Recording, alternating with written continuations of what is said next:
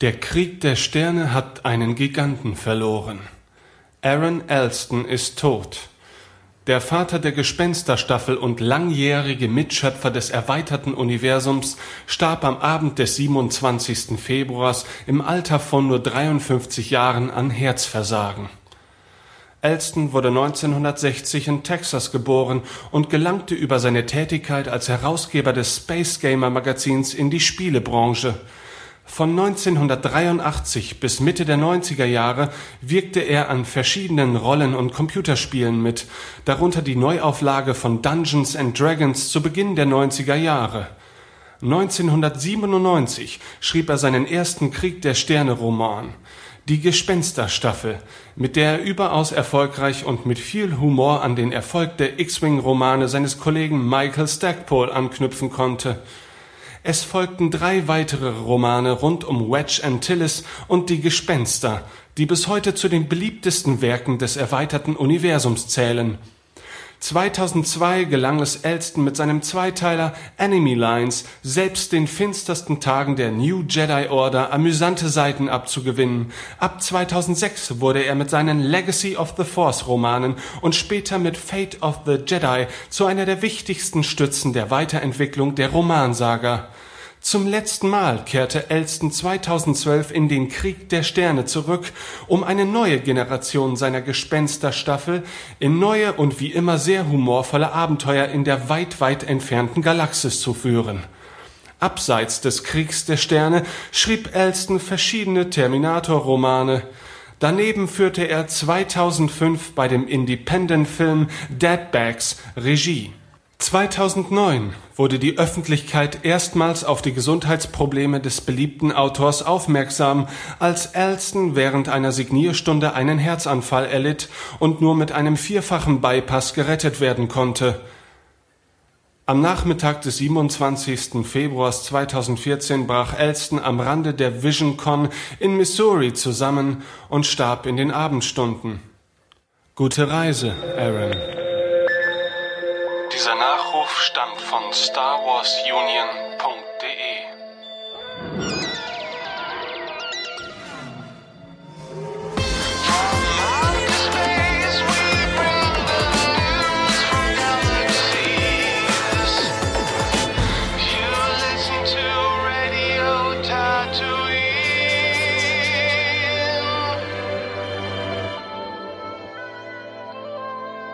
Hallo und herzlich willkommen zur zwölften Ausgabe von Radio Tatooine, dem Fastfood-ähnlichsten Star Wars Podcast der gesamten Galaxis.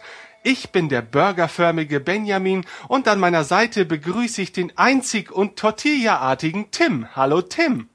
Hallo. Diesmal sind wir aber nicht nur zu zweit, sondern haben einen weiteren Leckerbissen zu Gast. Herzlich willkommen und hier ist der, der krokettige Christian. Hallo Christian.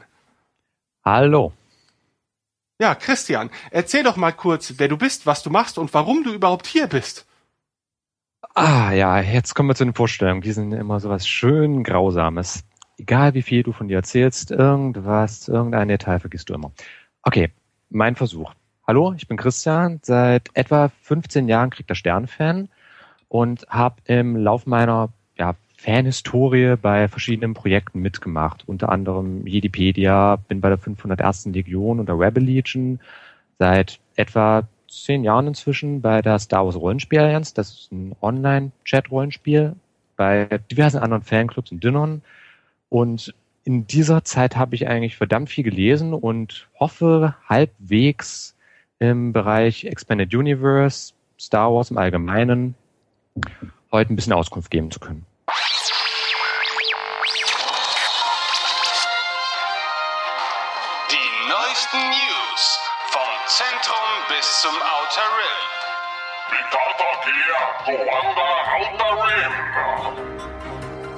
Hier bei Radio Tatooine. Ja, es gibt wieder einiges Neues äh, in Sachen Star Wars zu berichten. Aber bevor wir zu den üblichen Episode 7 Gerüchten kommen, ähm, haben wir auch einige ja, allgemeinere Neuigkeiten. Ähm, es steht nämlich wieder mal eine Wiederveröffentlichung der mittlerweile, kann man ja sagen, klassischen Trilogien an. Und äh, was es damit auf sich hat, erzählt uns jetzt Tim. Vorweg, das Ganze ist nur gerüchteweise, wobei man vielleicht generell darüber sprechen kann, weil es auf lange Sicht vermutlich unvermeidlich ist, dass die äh, ja die klassischen Filme und wahrscheinlich auch die Prequels uns irgendwann auf digitalem Vertriebswege zur Verfügung stehen. Äh, das Ganze, ja, ist momentan ein Gerücht, könnte könnte passieren. Jedi News äh, berichtet aus einer gewissen Quelle. Die Frage wäre, ich glaube, wenn es passieren sollte, würde es November passieren, laut Gerücht. Und versprochen wird, ich zitiere, zuvor noch nie gesehenes, lange vergessenes Archivmaterial. Aha. Und Ominös. ja, ja, ja. Und damit verbunden natürlich die Frage wird, werden auch die Filme selbst nochmal entsprechend überarbeitet? Wobei ich, da George Lucas ja nun sich zurückgezogen hat in seine Garage, ich davon ausgehen würde, dass wir keine neuen Felsen oder Nein-Bekundungen in den Filmen bekommen. Archivmaterial kann natürlich entdeckt worden sein. Ich, ich meine, es wurde damals, als die Blu-rays rausgekommen sind, wurde deutlich gesagt, dass das noch nicht die definitive Version ist. In Antwort auf einige Fans, die meinten, warum ist es nicht die definitive? Aber ich fand selbst da wurde ja schon ziemlich viel noch ausgegraben an, an alten Deleted Scenes in, in Schwarz-Weiß und äh, ja, allem, allem möglichen Zeug eigentlich. Ja, und es gab ja auch immer mal wieder exklusive Vorstellungen bei der vorletzten Star Wars Celebration, meine ich, hatte man Episode 6 gezeigt mit irgendeiner Deleted Scene, in der Luke auf Tatooine sein Lichtschwert zusammenbaut. Ja. Ich, ich war natürlich nicht auf der Celebration, aber ich habe das Video auf YouTube gesehen. Also das Video von dem Saal, wie er auf die Szene reagiert. Das ist großartig. So viel, so viel Enthusiasmus dabei. Ich glaube, es wird, wurde von Mark Hamill persönlich präsentiert. Und ich glaube, die Leute wussten nicht ganz, was kommt.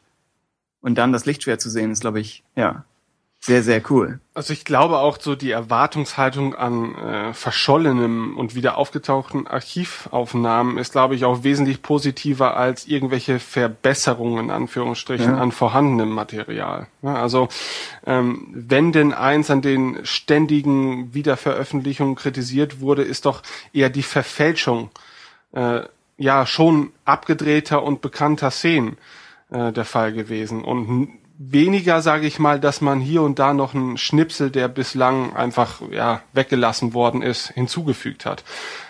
Die fand ich bislang eigentlich auch eher positiv. Also die, ich weiß gar nicht, ich glaube, das fing damals an bei der Special Edition solche Sachen wie das Wiedertreffen zwischen Luke und äh, und und Biggs ähm, kurz vor dem Gefecht äh, um den Todesstern.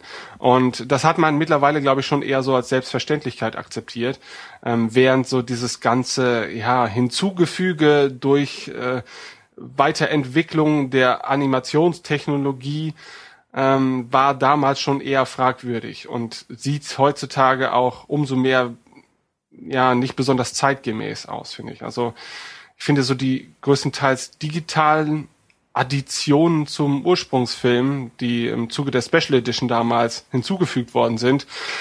Ich weiß nicht, ob die so altersbeständig sind wie die klassischen äh, Practical Effects. Also Mhm. Ja. Ja. es beißt sich jetzt vielleicht etwas. Denkt ihr, dass jetzt, hm, na, vielleicht als digitale Veröffentlichung, aber dass, dass äh, auf die Rufe einiger Fans reagiert wird, die die ursprüngliche Filmfassung veröffentlicht sehen möchten?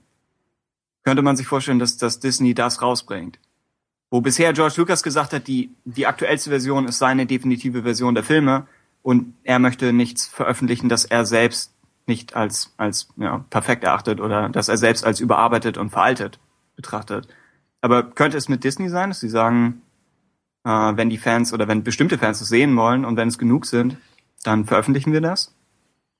Gab es da nicht vor einigen Jahren sowieso mal eine Veröffentlichung der Original, Original, Originalversion? Es, es gab diese, diese Doppel-DVDs, oder? Also, das nicht tatsächlich Doppel-DVDs, aber diese Zweier-Packs. Da war, glaube ich, dann die Beschwerde, dass die alten Versionen nicht vernünftig restauriert wurden. Ich glaube, die Restaurierung von so Bildqualität und so wurde für die Special Edition vorgenommen, aber nicht nur für die alten Filme an sich. Ich glaube. Wäre ich jetzt auch überfragt, aber ich sag mal, eine Originalversion gab es ja insofern schon in einer der halbjährlich erscheinenden neuen exklusiven DVD, Blu-ray, was weiß ich, Varianten. Ähm, Aber was ich mir vor allem vorstellen könnte, wäre vielleicht, dass man bei den Prequels ein bisschen Zusatzmaterial bringt. Ich meine, wir hatten viele Deleted Scenes. Alleine wenn ich in Episode 2 denke, das hattet ihr ja vor kurzem besprochen, diese Szenen bei Padmes Familie auf Naboo. Ich fand die eigentlich immer sehr schön und haben sehr viel mehr den Charakteren zum Beispiel gegeben als die Picknick-Szene beispielsweise. Also das könnte ich mir vielleicht vorstellen, dass man da ein bisschen rumbasteln möchte. Und du meinst, sie tatsächlich in den Film einzubringen, oder? Wäre zumindest meine Hoffnung, denn ich oh. fand immer noch dieses okay. Abendessen zum Beispiel mit Padmes Eltern und mit Anakin zusammen, das hat den Charakteren wesentlich mehr Tiefe gegeben, als äh, die auf irgendwelchen gewaltigen Blattläusen reiten zu sehen. ja.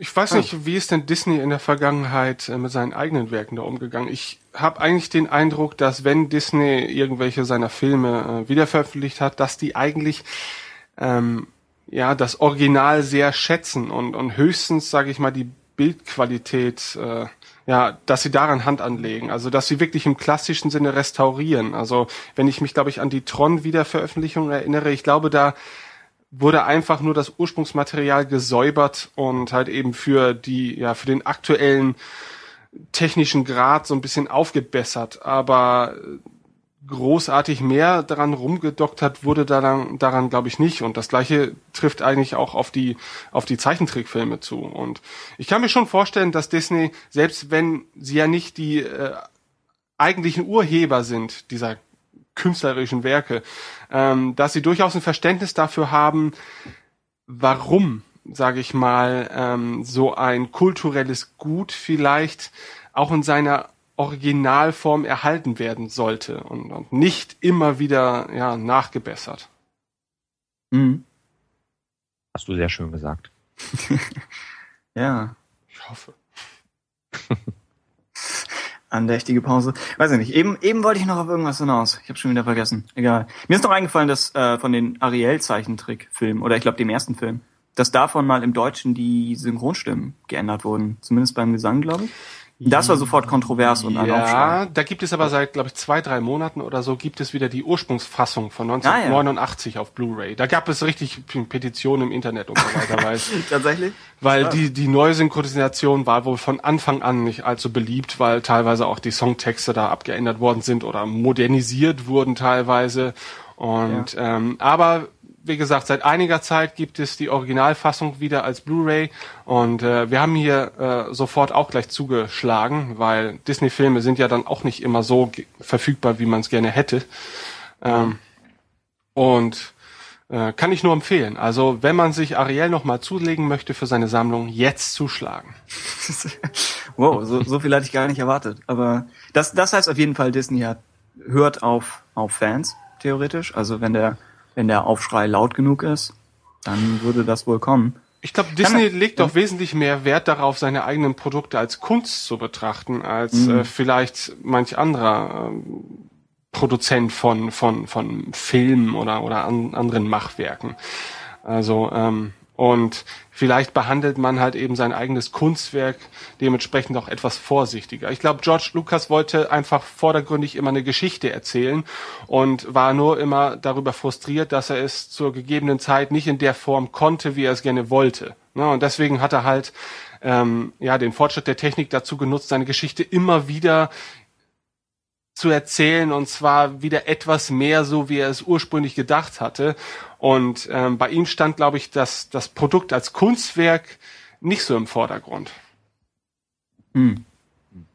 Und seitens ja, Disney okay. ist das natürlich auch ein super Schritt, wenn man drüber nachdenkt. Mit Kunst lässt sich schwerer argumentieren und streiten. Kunst ist Kunst, das steht für sich. Ja, hm, gutes hm. Schlusswort, glaube ich, für diese Nachrichtenmeldung. Ja. Ja, dann gibt es eine weitere Neuigkeit. Äh, Star Wars The Clone Wars ist nun endlich, mag der eine sagen, und leider mag der andere sagen, vorbei. Und äh, das konnten auch wir deutschen Fans, zumindest glaube ich, äh, gestern war es, glaube ich, auf Super RTL, mhm. verfolgen. Am Samstag, also den 8.3.2014, liefen die letzten Episoden. Ähm, ja, ich weiß nicht, Tim, hast du es gesehen? Äh, ich habe es gesehen, ja. Nicht, nicht live, sondern in der äh, verzögerten Super RTL Now Stream Variante. Äh, ja, ich glaube, die beiden, die beiden verbliebenen Yoda-Folgen liefen. Und davor zuerst der, also in den Wochen davor, da wir nicht drüber berichtet haben, äh, es lief der Clovis Arc mit drei Folgen. Dann gab es zwei Folgen mit äh, Jar Jar Binks und Mace Windu auf, äh, auf Planeten. Und es gab noch eine Sifo Diaz Folge, die so ein bisschen dem Yoda Arc, glaube ich, vorangestellt war. Und ja, ich, ich glaube, die größere Clone Wars Diskussion, da müssen wir uns irgendwann noch mal einen wir müssen wir brauchen eigentlich den, den besten und enthusiastischen Verteidiger, den die Serie hat, einfach um ja, weiß ich nicht, um um das ganze fair und positiv darzustellen. Aber in Kürze würde ich sagen, der Clovis Arc war gut gemeint, aber ich verstehe nicht so ganz, was die Autoren daran jetzt so begeistert hat. Äh, Jar Jar Binks und Mace, ich fand die Welten, auf denen sie sich bewegt haben, optisch sehr cool, aber inhaltlich war es vielleicht nicht ganz so wichtig. Äh, Saifo Diaz fand ich gut gemacht, hätte fast irgendwie mehr als eine Folge sein können.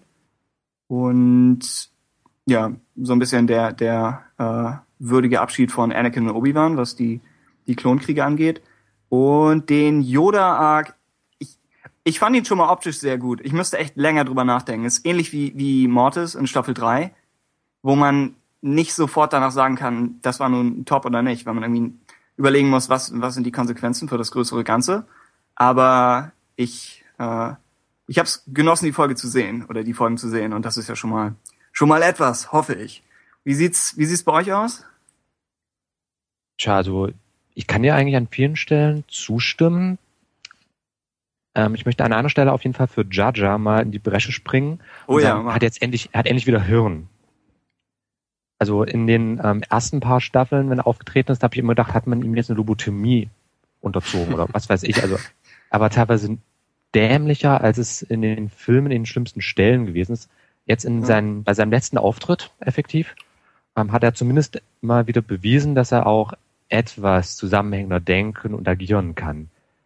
Insofern war die gesamte Folge für mich damit zwar nicht gerettet, aber zumindest haben sie mal gezeigt, dass Abgeordneter Binks auch wirklich nicht nur benannt wurde als Abgeordneter, weil er Padme kannte oder sonst was, sondern weil er vielleicht auch ein bisschen was leisten kann. Ähm, bei Clovis sehe ich es ähnlich wie bei dir. Das war etwas, ich weiß auch nicht, also das Bankensystem, das hat mich ein bisschen zu der Episode 1 erinnert. Man wollte versuchen, etwas darzustellen und effektiv Finanzsystem und alles ist ja auch eine ähm, schöne Sache. So ein Krieg muss ja irgendjemand bezahlen, aber da hat man es irgendwie dann zu einfach erklärt. Also das, da hätte man vielleicht etwas noch intrigantenreich agieren können. Und gerade, denke ich, Hochfinanz bietet da sehr gute Angriffsflächen. Und Yoda ist, ja, es ist sehr psychedelisch. ja. Also es waren, man kann waren coole optische Ideen dabei. Ja? Äh, ja, also man kann sich darüber streiten, es ist ähm, auf der einen Seite echt gut gemacht, aber zum Beispiel auch ähm, mit dem, ich will jetzt nicht spoilern, der bestimmte Planet mhm. mit den ganzen vielen Lichtern, die da von innen rausgegangen sind. Ähm, ich glaube, das könnte auch zu vielen Kontroversen unter den Fans führen. Mhm. Ja. ja, ja, ja. Ähm, was wollte ich eben? Ach so, zu, zu dem, was du mit Jar Jar gesagt hast. Äh, ich, ich stimme auf jeden Fall zu, dass er es schafft, die Handlung halbwegs zu tragen. Sonst in Episode 1 oder so, er wird ja eher mitgeschleift und kommentiert dann das Ganze, aber er muss nicht so ganz seine eigene Geschichte zum Laufen bringen. Und in dem Fall ist er ja für diese zwei Folgen lang so ein bisschen äh, das Herz der Sache, weil Mace Windu dargestellt wird als jemand, der kein Herz hat. Also muss Jar Jar Binks das machen. Und ich glaube, als, als die Autoren das Konzept besprochen hatten, hatten sie sich vielleicht noch etwas krassere Comedy vorgestellt, einfach weil es so diese immens gegensätzlichen Charaktere sind mit Jar Jar und Mace. Und ich fand es wahrscheinlich kontrovers, aber es gibt in oh, Staffel 3 oder 4, es gibt eine Szene, wo äh, Jar Binks auf General Grievous trifft. Und ich finde die tatsächlich irrsinnig witzig. Aber ich bin, glaube ich, glaube ich, wieder mal der Einzige. Aber da denke ich, wenn man, wenn man den, den Comedy-Charakter auf auf den irrsinnig düsteren Charakter treffen lässt. Es ist durchaus witzig. Aber in dem Fall war vielleicht die Handlung auch nicht, nicht so ganz da. Ja. Hm. Aber jetzt wissen wir zumindest, Jaja hat eine Freundin. ja, Affäre, ja. je nachdem. Spoiler.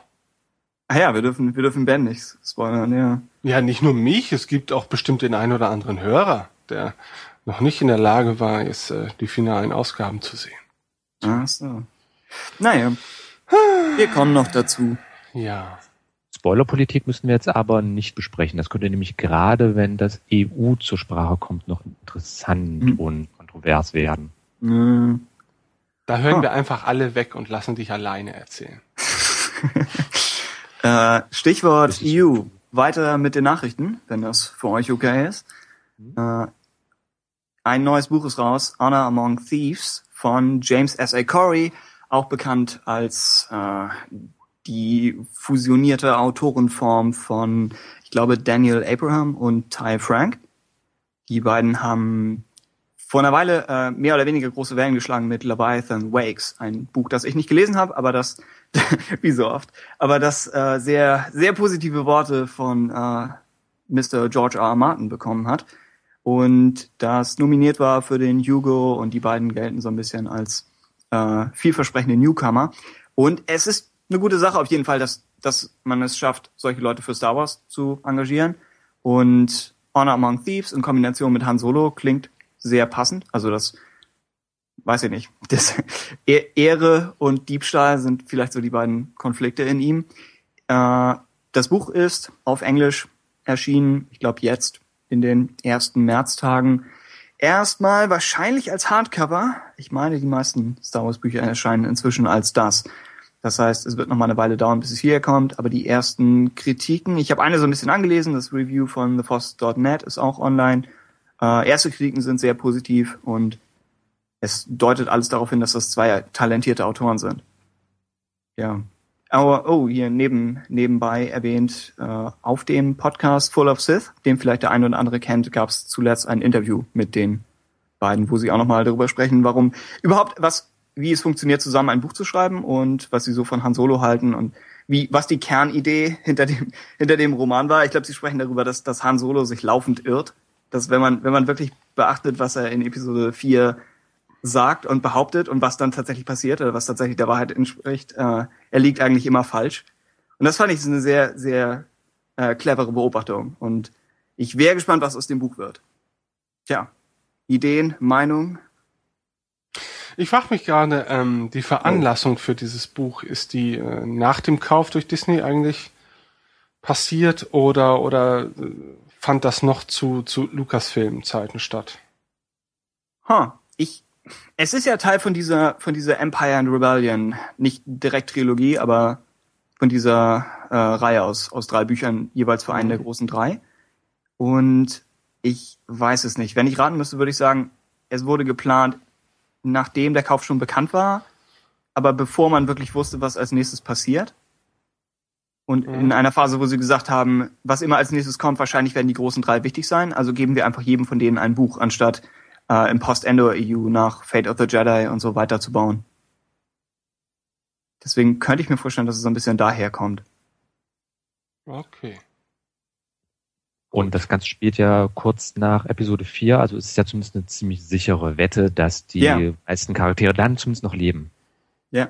Und das ist auch die, die interessanteste Phase, glaube ich, für Han Solo. Also wenn man sich, wenn man sich viele Sachen ansieht, ich glaube auch, vor einer Weile gab es von, von Fans und von hier Kyle Newman produziert, das Audiodrama Smuggler's Gambit, was auch in dieser Zwischenzeit spielt, wo Han der Rebellion zum Sieg in Sachen Todesstern verholfen hat, aber er weiß noch nicht, ob er eigentlich da bleiben will. Die beiden Timothy Zahn Bücher, Allegiance und Choices of One, spielen auch da. Ich denke, einige Autoren haben so ein bisschen Schwierigkeiten mit dem späteren Han Solo, weil er so ein bisschen äh, vielleicht das vielleicht die die Raubkatze, die zum Haustier geworden ist, um eine äh, abgenutzte Metapher zu bemühen, aber er ist interessanter in dieser Zeit, wo er selbst noch in sich im Konflikt steht. Und noch ein Buch aus dieser Zeit mit mit Anna Among Thieves klingt interessant, auch wenn ich immer noch mal denke, vielleicht hätte auch jemand den den späteren Han Solo noch noch interessanter machen können. Hm? Hm? Hm. Ich denke jedes Mal, die Verbindung ist komplett weg. Wir müssen, sobald man mit drei Leuten spricht, ist die Dynamik richtig komisch. Aber naja, wir haben, wir haben ja noch fünf Stunden Podcast vor uns. Das heißt, wir, wir werden uns schon noch einspielen. Äh, weitere Literaturneuigkeiten. Ben, was, was gibt es auf dem Kinderbuchsektor an, Auf dem? Kinderbuchsektor, ja, gerüchteweise ist eine neue Jedi-Akademie-Trilogie in Arbeit. Ich weiß nicht, ob du darauf jetzt anspielen wolltest. Durchaus. Ähm, Allerdings wurde dieses Gerücht ja auch schon teilweise zurückgenommen oder vielleicht sogar vollständig. Ähm, Ja, das, sie, die, die Trilogie ist real, aber die Mail an, ich glaube Star Wars Union, in der sie ursprünglich angekündigt wurde, die war fiktiv. Bisschen Okay. verzwurbelte Sache, nicht sicher. Aber es kommt ein Kinderbuch oder eine, eine Trilogie an Kinderbüchern, äh, die so ein bisschen die Jedi-Akademie als, ich glaube, Mittelschule stand da im Text. Ich weiß nicht, was das unserem, was das in unserem Schulsystem wäre. Aber ich gehe davon aus, es ist irgendwie ein Buch für, weiß ich nicht, Zwölfjährige? Ungefähr? ja, das ist aber ja grundsätzlich nichts Schlechtes. ne? Nein, Also, nein, oh ähm, Gott, nein. ähm, wenn man schon Kinder diesen Alters überhaupt noch ans Lesen führen kann, dann Oh ja. vielleicht auch durch so, solche Bücher, solche Veröffentlichungen, die dann auch im Interesse dieser Kinder stehen, vielleicht durch die Thematik. Ne? Ähm, ja, äh, ich, ist erstaunlich, glaube ich, dass, dass das überhaupt das Lesen, was ja gemeinhin immer so alle, alle zwei Jahre wieder so als für tot erklärt wird. ähm, Gerade natürlich im, im Bereich Star Wars eigentlich durch das lebendige EU niemals so wirklich zugrunde gegangen ist. Mhm. Und in dem Fall ist es, so wie ich es verstanden habe, ist es nicht einfach nur Prosatext untereinander back, äh, sondern es passiert in verschiedenen, ja, naja, verschiedenen Medien innerhalb des Buches. Also, um zu zitieren, Tagebucheinträge, Briefe, Skizzen, E-Mails, tatsächlich, äh, Comics angeblich sogar. Und das stelle ich mir ganz witzig vor. Und es ist vielleicht, vielleicht ist das ein Weg, äh, sowas für Kinder ein bisschen mh, einfacher zu erschließen wenn man sagt, es ist nicht einfach nur eine gi- gigantische Mauer aus Text, sondern es ist dieser kleine Schnipsel in dieser Form präsentiert und dann der nächste in der anderen. Das stelle ich mir eigentlich ganz witzig vor. Ich habe jetzt gerade keinen, keinen guten Vergleich. Hm? Es erleichtert die Aufnahme auf jeden Fall. Ja, genau. Wenn man sich irgendwie immer wieder neu orientieren muss. ist eigentlich, eigentlich ganz schick. Ja, und Hm. ich schaue mir jetzt auch gerade das Cover so ein bisschen an und erinnere mich zum Ja. einen vom ähm, Zeichenstil etwas an den Zeichner, der auch bei Darth Vader und Sohn, meine ich, gewirkt hat. Ich habe den Namen jetzt gerade. Und Darth Vader und, und Tochter, wo Vader und Leia an genau. diesem Tisch sitzen und irgendwie Tee trinken und so ein Plüsch-Ewok sitzt noch dabei. Genau. So, es wirkt nach etwas mit dem gleichen Humor, ja. Und ich denke es wird wahrscheinlich auch eine ähnliche Kerbe schlagen, denn wenn ich an die letzten Jahre Literaturmeldungen im Bereich Star Wars zurückdenke, es ist ja nun wirklich sehr viel für Kinder rausgekommen. Also sei es jetzt ähm, Yoda-Origami im Sinne von Do-it-yourself, auf der. Welle etwas reitend, aber halt auch ähm, in der Kategorie von dieser Jedi Academy, die jetzt ähm, rauskommt, und Darth Vader und Sohn, Tochter, Nachkommen an sich, dass man ähm, generell also für die kleinen Kinder sich dann einfach neu positioniert. Es gibt ja auch den ähm, Star Wars Read Day inzwischen. Ah ja, stimmt. Hm, hm, hm. Was war, was war dieses von dem, von dem Origami Yoda? Da gab's doch auch ein neues Buch, was irgendwie, der englische Titel ist irgendwas Belangloses, aber der, der deutsche Titel ist irgendwie Pub Jabba oder so. Was ich wirklich witzig fand. Ein hervorragender Titel. Das ist einer der wenigen Fälle, wo wir in Deutschland die Nase vorn haben, offenbar. Aber die, die Trilogie oder ich glaube, es ist eine Trilogie, diese Origami-Bücher, die setzen sich auch fort. Die spielen aber, glaube ich, in unserer Welt. Ich glaube, diese, diese Jedi Academy-Sache ist im Star Wars-Universum, aber ein bisschen auf unsere Welt angepasst mit E-Mails und so. So würde ich es jetzt mal von außen einschätzen, aber am Ende, was wissen wir? Wir steigen da wahrscheinlich auch gar nicht durch die Materie durch. Hm? Hm? Es ist immer schwierig, bei sowas Mutmaßungen anzustellen. Also ich würde der Meldung jetzt vielleicht auch gar nicht so viel Bedeutung äh, beimessen. Jedi Academy, vielleicht ist man zufällig auf äh, denselben Namen gekommen wie bei der alten Romanreihe oder hat bewusst das Ganze gewählt, um vielleicht äh, genau so eine Diskussion auszulösen, dass man am Anfang ja gemutmaßt hat, hm, macht Disney jetzt so, dass alle alten Romane neu aufgelegt werden? Ach nein, doch nicht, ist nur eine, ja, ist nur ein Kinderbelustigungsbuch. Ich weiß nicht, was man davon erwarten kann. Also es kann sehr schön werden, sicherlich, aber ich meine, wir werden jetzt keine Weltliteratur vorgesetzt bekommen. Wahrscheinlich, ja. Äh, in, in anderer äh, Star Wars kindertauglich Front. Ich versuche gerade, manchmal, manchmal fängt man an und man hängt davon ab, dass, dass jetzt ein Nomen mit äh, grammatikalischem Geschlecht weiblich kommt, aber einem fällt einfach keins ein. Ein gängiges Podcaster-Problem. äh, Aber hey, Yoda-Chroniken auf DVD. Die zwei Folgen, die in den USA schon liefen, hier bin ich nicht sicher. Aber es ist, sind die ersten beiden einer Trilogie. Das Ganze ist Lego Star Wars, sind so 20-minütige Folgen, recht witzig. Stimme von Yoda ist, glaube ich, Tom Kane. Also es hat ungefähr, kommt so ein bisschen aus der, aus der gleichen Richtung wie die Clone Wars Sachen, wobei es nicht, also es ist eine eigenständige Sache. Und rein auf Comedy ausgelegt. Es ist Lego. Wer den Humor der Lego-Spiele kennt, der wird hier wahrscheinlich ungefähr sich auf Ähnliches freuen können. Ist ein bisschen irritierend, dass, obwohl noch eine Folge kommen müsste, dass sie die zwei jetzt schon raushauen. Aber ja, sie sind zu erwerben auf Amazon.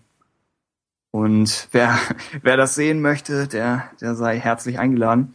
Äh, ich kenne einzelne Bruchstücke, also hin und wieder schwirren ja mal so Clips auf YouTube rum. Und es sind, ich glaube, sie haben als, als Autor einen der äh, Ex-Simpsons-Autoren. Und er fabriziert ein paar sehr gute Sachen. Das ist der gleiche, der auch die damaligen Lego Specials. Ich meine, es gab zwei, ich glaube eins, äh, eins in der Altzeit und eins in der neuen. Die Lego Sachen mit den Younglings. Und das hier ist vom gleichen und schlägt ziemlich genau in die gleiche Kerbe. Vielleicht hat das einfach lizenzrechtliche Gründe, dass, dass sie diese beiden Teile jetzt raushauen müssen, weil vielleicht für die Distribution äh, der zukünftigen Teile oder, oder weiterer Teile Disney selbst zuständig ist oder so. Mhm. Ich weiß ja nicht, inwieweit Disney und, und Lego überhaupt sich da grün sind, äh, ob die in Vergangenheit jemals sich grün waren. ich meine, Disney hat ja, hat ja bei Detours gesagt, oh, wir möchten eigentlich nicht, dass Star Wars an die neue Generation herangeführt wird als Parodie. Und dann kann es natürlich sein, dass ihnen diese Lego-Sachen auch nicht passen. Es gab unter einigen Fans so ein bisschen den Aufschrei, als wir haben das in der letzten Folge angesprochen, dass bestimmte äh, Rebels-Charaktere zuerst als Lego-Figur vorgestellt wurden, wo dann auch mhm. Leute, die Lego Star Wars eigentlich mögen, gesagt haben, es ist vielleicht ärgerlich, wenn wenn der Lego-Stil jetzt schon den den normalen Stil von Star Wars so ein bisschen links liegen lässt oder ersetzt eigentlich. Das heißt, ja, wäre wär interessant, wie wie Disney weiterhin mit solchen äh, externen Sachen umgeht. Aber ja, das, was ich von den von den Specials gesehen habe, ich fand das eigentlich recht sympathisch. Ist halt ja für Kinder, aber nicht auch auch äh, ältere Leute können darüber lachen, glaube ich. Also ich konnte auf jeden Fall drüber lachen. Ja. okay. Ein, zwei hervorragende Akbar-Gags, mit denen liegt man ja eigentlich selten falsch. äh, okay. Dann haben wir nochmal neue Romanveröffentlichungen, beziehungsweise die, die Buchpläne, was Deutschland angeht. Und zwar sehen wir die nächsten und äh, letzten beiden Bücher der Thrawn-Trilogie auf Deutsch. Soweit man das beurteilen kann, mit der gleichen Optik wie die Jubiläumsausgabe von Air to the Empire. Also dieses sehr so auf, wie sieht das Cover aus, so Aluminium und dann ein imperiales Symbol oder die Rebellion. Nicht unbedingt ja. hübsch. ja, weiß ich nicht. Ja, so auf dem Foto sieht es nicht hübsch aus. Manchmal, wenn man dann so ein Buch in der Hand hält, denkt man, oh, vielleicht funktioniert es so doch ganz gut. Keine Ahnung, je nachdem, wie, wie gut der Umschlag produziert ist. Was mich etwas irritiert hat, ist, dass es diesmal ja kein amerikanisches, es gibt keine Vorlage diesmal.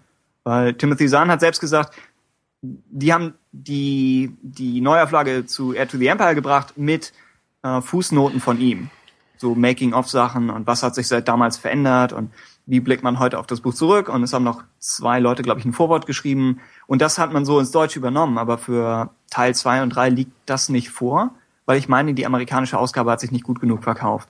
Ich meine, das waren Sahns Worte damals, dass mehr erscheinen würden nur, wenn, wenn die Nachfrage wirklich da ist. Aber wenn jemand das deutsche Buch hat und er möchte die anderen beiden in diesem Stil im Regal stehen haben, da gibt's ja viele Sammler, die irgendwie Wert darauf legen, dann ist das auf jeden Fall eine gute Nachricht. Äh, Teil 2 erscheint 10. November dieses Jahres und der nächste dann am 9. Februar 2005, äh, 15, also ist noch etwas hin. Aber hey. Hm? Außerdem am Horizont äh, der erste Teil von, offenbar heißt es bei uns Imperien und Rebellen, äh, Razor's Edge von Martha Wells im Original, bei uns dann auf Messers Schneide am 9. März. Das ist der Leia-Roman, also der Vorgänger zu der Han Solo-Geschichte, über die wir eben gesprochen haben. Hm. wir haben dazu nichts Raffiniertes zu sagen, aber ja? Äh, mit einer, wie ich finde, etwas schlecht gefotoshoppten Lea. Moment, das verdient nähere Betrachtung. Also zumindest auf dem Cover. Es ist, man erkennt eindeutig, dass es äh, so ein Promo-Bild von ihr, ich glaube aus Episode 5 gewesen sein Ja. könnte. Beim Kopf und beim Rest dann ein, ja, Stockfoto-Vibe. Ja, ja. Wenn man, wenn man genau Man-. Diskriminieren wir gerade etwa hier Stockfoto-Weiber? Äh, Ich, ich versuche gerade eine Bezeichnung dafür zu finden. Das sind diese Mann-Weiber-Bilder, das ist schwer zu bezeichnen. Also die, ich sag mal, die weiblichen Rambos, die sie da irgendwie zu verkörpern versucht auf dem Ja. Cover. Das Problem ist auch so ein bisschen, dass die Pose, in der sie diese Waffe hält, oder dieses E11 oder was auch immer das ist, die, die Pose ist ein bisschen schwachsinnig. Also, ist wieder so eine Sache wie, neulich war das bei, äh, bei Captain America auf den Postern, wo sie Black Widow auch, wo alle männlichen Charaktere stehen da halt irgendwie normal. Also niemand auf einem Filmposter hat jemals normal gestanden. Aber für Filmposterverhältnisse stehen sie da normal. Und Black Widows Pose ist komplett wahnsinnig. Und das hier ist so ein bisschen, ja, was in der Richtung, wo ich auch denke, gibt's, gibt's da nicht was Cooleres oder was Natürlicheres? Aber, naja. Wie ist Leia denn so äh, Expanded Universe-mäßig aufgezogen? Ist sie da so die, die Lara Croft? Ich bin leider, was das angeht, total... Äh, Puh. Ähm, das hängt Oh. extrem vom Medium ab, muss ich sagen. Ja, Manchmal ist sie so die, die Kämpferin, dann gibt es auch wieder gerade Comic-Geschichten, da ähm, wird sie so ein bisschen dargestellt als Spionin in einem James Bond-ähnlichen Setting, da kann ich mich an manche erinnern. Im Post-Endor-EU dann ja vor allem die Politikerin und Staatschefin. Das variiert sehr stark. Ach ja, die Jedi-Meisterin sollte man ja nicht vergessen, aber das ist ja, da ist sie schon Rentnerin. ja. Ich meine, in der äh, Star Wars Comicreihe, die Comicreihe, die einfach nur Star Wars heißt, von irgendwie, oh, Ryan Wood. Die jetzt gerade erschienen ist. Genau, da wird sie ja so ein bisschen zentral als äh, Pilotin, glaube ich, dargestellt. Am Anfang, ich kenne nur so die, die erste, ich glaube die erste Ausgabe oder das, was sie damals veröffentlicht haben. Äh, und da war so ein bisschen der Aufschrei, ob, ob das Layer zu perfekt macht, wenn man sie jetzt auch noch in die Domäne eindringen lässt, die sonst immer eher Luke und Han dominiert haben. Aber andererseits, es ist ein Franchise, darüber haben wir letzte Woche oder letztes Mal gesprochen, es ist ein Franchise, das nicht so viele starke weibliche Charaktere hat.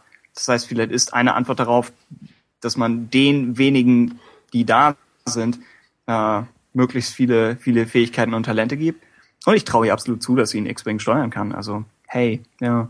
Die, was du eben schon meintest, Christian, die, die späteren EU-Autoren kämpfen, glaube ich, ein bisschen damit, dass sie Leia als Politikerin etablieren wollen. Aber die politischen Storylines sind nun mal häufig nicht so interessant. Und das hat dann teilweise so ein bisschen negatives Feedback von, von Leuten eingebracht.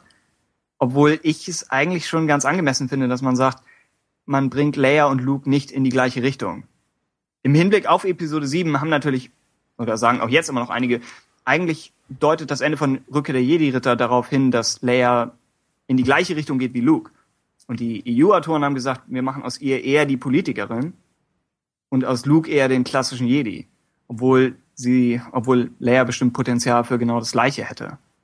Ich fand es immer ganz sympathisch, dass sie sich so ein bisschen opfert, dass sie sagt, sie lässt das Potenzial, das sie hätte, lässt sie ungenutzt, weil sie sagt, die Galaxis braucht mich als Politikerin, auch wenn das vielleicht der langweiligere Job ist. Es ist der wichtigere. Das fand ich eigentlich immer ganz, ganz sympathisch. Aber hm. in dem Fall, das, der Roman spielt früher. Das heißt, hier ist sie wahrscheinlich nicht ganz Lara Croft, aber zumindest noch mehr als, als Actionheldin involviert. Lea, Lea Croft. Leia Croft. Das Wortspiel ist an mir vorbeigegangen. okay, streicht alles, was ich gesagt habe. Äh, haben wir noch, noch weitere Nachrichten, die nicht Episode 7 sind? Nein, zumindest Okay. nicht wirklich Interessantes. Ja, aber dazu wieder einige ja, weitere Gerüchte zu Episode 7. Ähm, und ähm, ja, ich weiß nicht, wollen wir zuerst die, die üblichen Casting-Vermutungen abarbeiten? Ja, bringen wir diese verfluchte Sache hinter uns. Ja, Adam Driver, wer kennt ihn nicht? Äh, Ich kannte ihn bislang ehrlich gesagt nicht. Ähm, ist gerüchteweise schon so gut wie bestätigt als einer der Schurken für die kommenden Star Wars Filme oder zumindest für Episode 7. Ähm, ja, wer Adam Driver nicht kennt, ähm, er hat wohl bei der Serie, ist es eine Se- Serie Girls? Ja, auf HBO. okay, mitgespielt. Ich habe sie leider noch nicht gesehen, das, deswegen kann ich mir eigentlich über ihn auch gar kein Urteil bilden.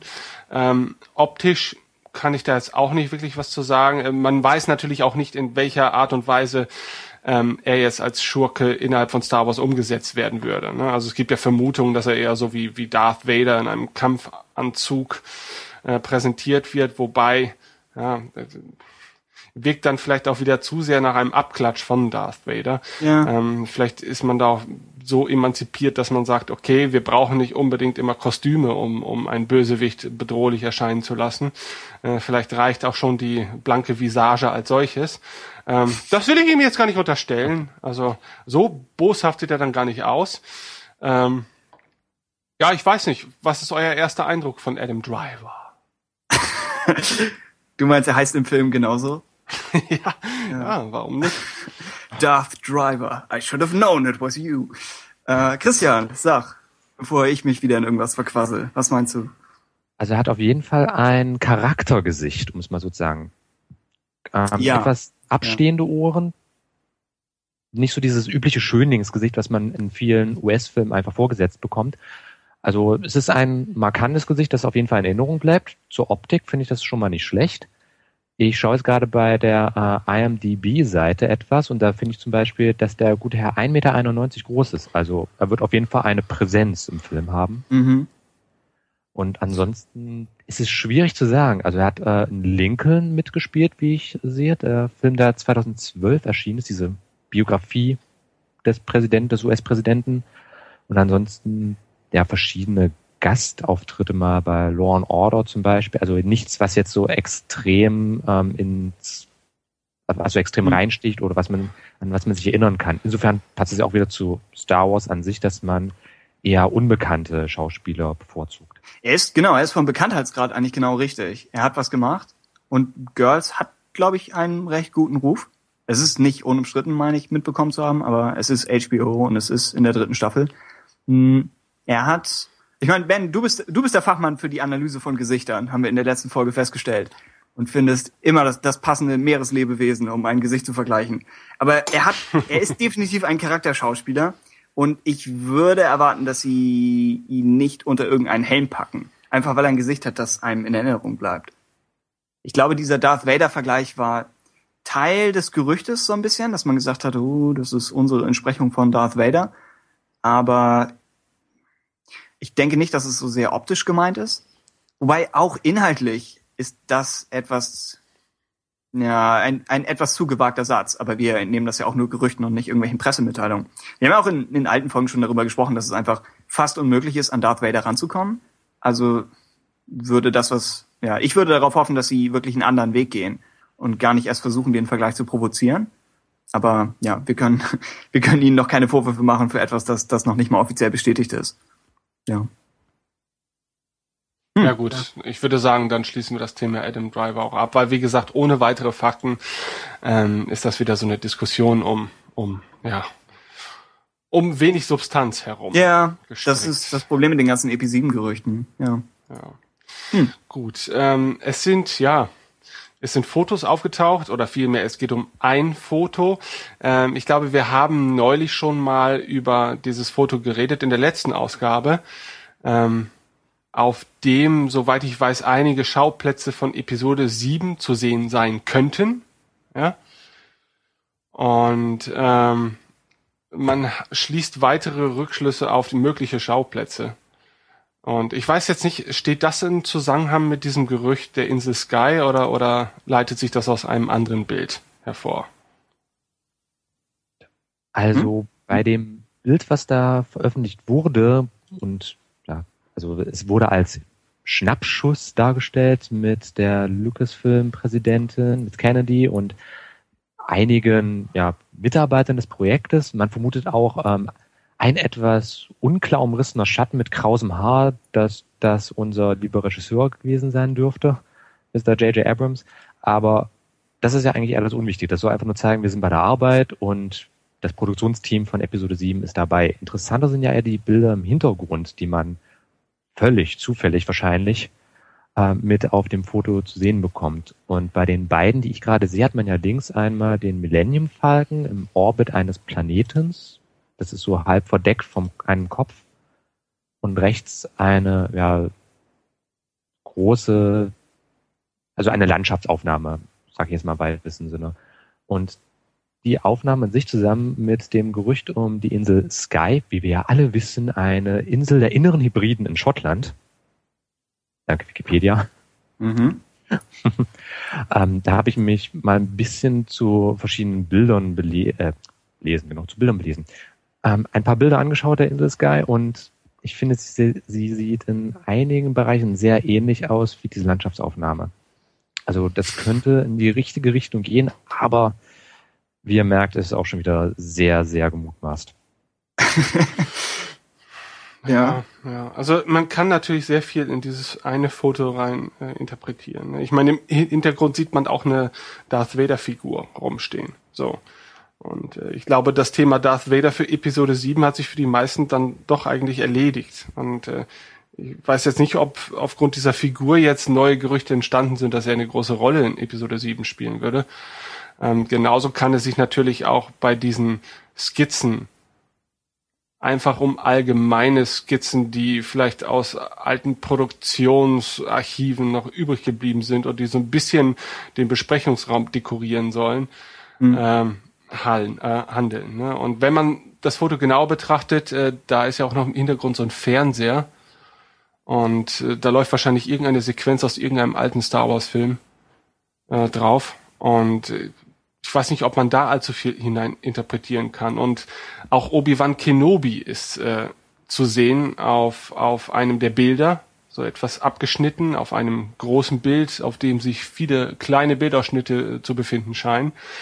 Und auch das könnte ja Anlass für Gerüchte sein, war es aber ja offensichtlich nicht. Ähm, hm. ich hätte mir, ich hätte mir fast gewünscht, dass sie, ich meine, Lucasfilm weiß, dass weil so wenig tatsächliche Fakten bekannt sind, werden wir alles aufsaugen, was sie uns auch nur irgendwie vorsetzen. Und ich hätte mir fast gewünscht, dass sie mit dem, mit dem Bild wirklich, weiß ich nicht, 200 Prozent geben und sie sagen, wir, wir bombardieren dieses Bild mit obskuren Andeutungen, die überhaupt nichts, die überhaupt nichts sagen.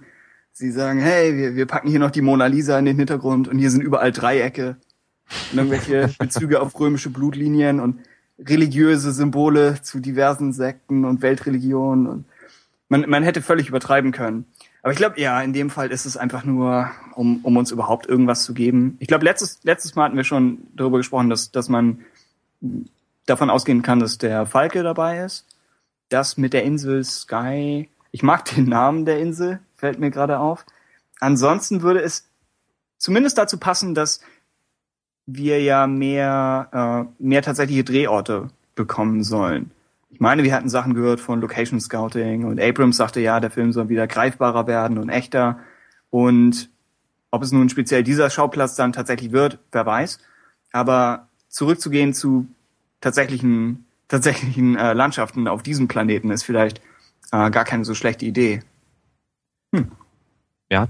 Zumal die Insel Sky, ich hatte mir, wie gesagt, einige Bilder angeschaut. Es sieht nicht schlecht aus. Also mhm. als Location kann ich es mir durchaus vorstellen. Und wie gesagt, es liegt in Schottland, was ja so weit von London gar nicht entfernt ist, wo man ja das Hauptquartier aufgeschlagen hat oder eine Außenstelle, wie auch immer. Mhm. Also es würde verbindungstechnisch durchaus auch Sinn ergeben. Mhm. Nächstes Gerücht, Ben?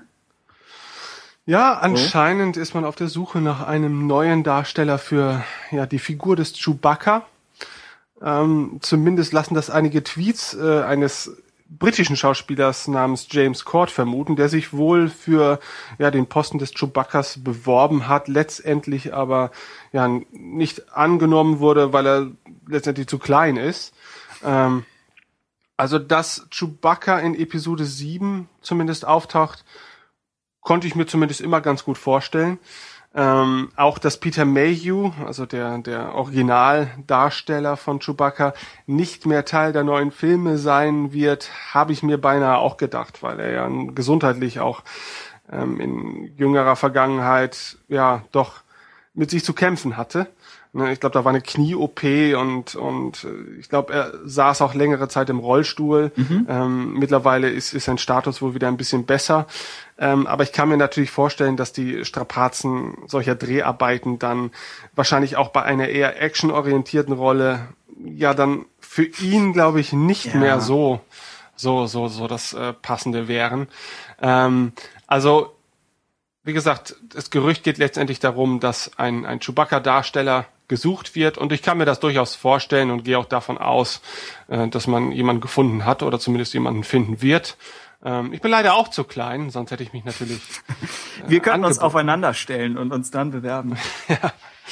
ähm, aber wie gesagt, ja. Und äh, dann lass uns doch zur letzten Episode 7 News für diese Ausgabe von Radio Tatooine übergehen. Ah. Ähm, es gibt wieder etwas Neues von Carrie Fisher.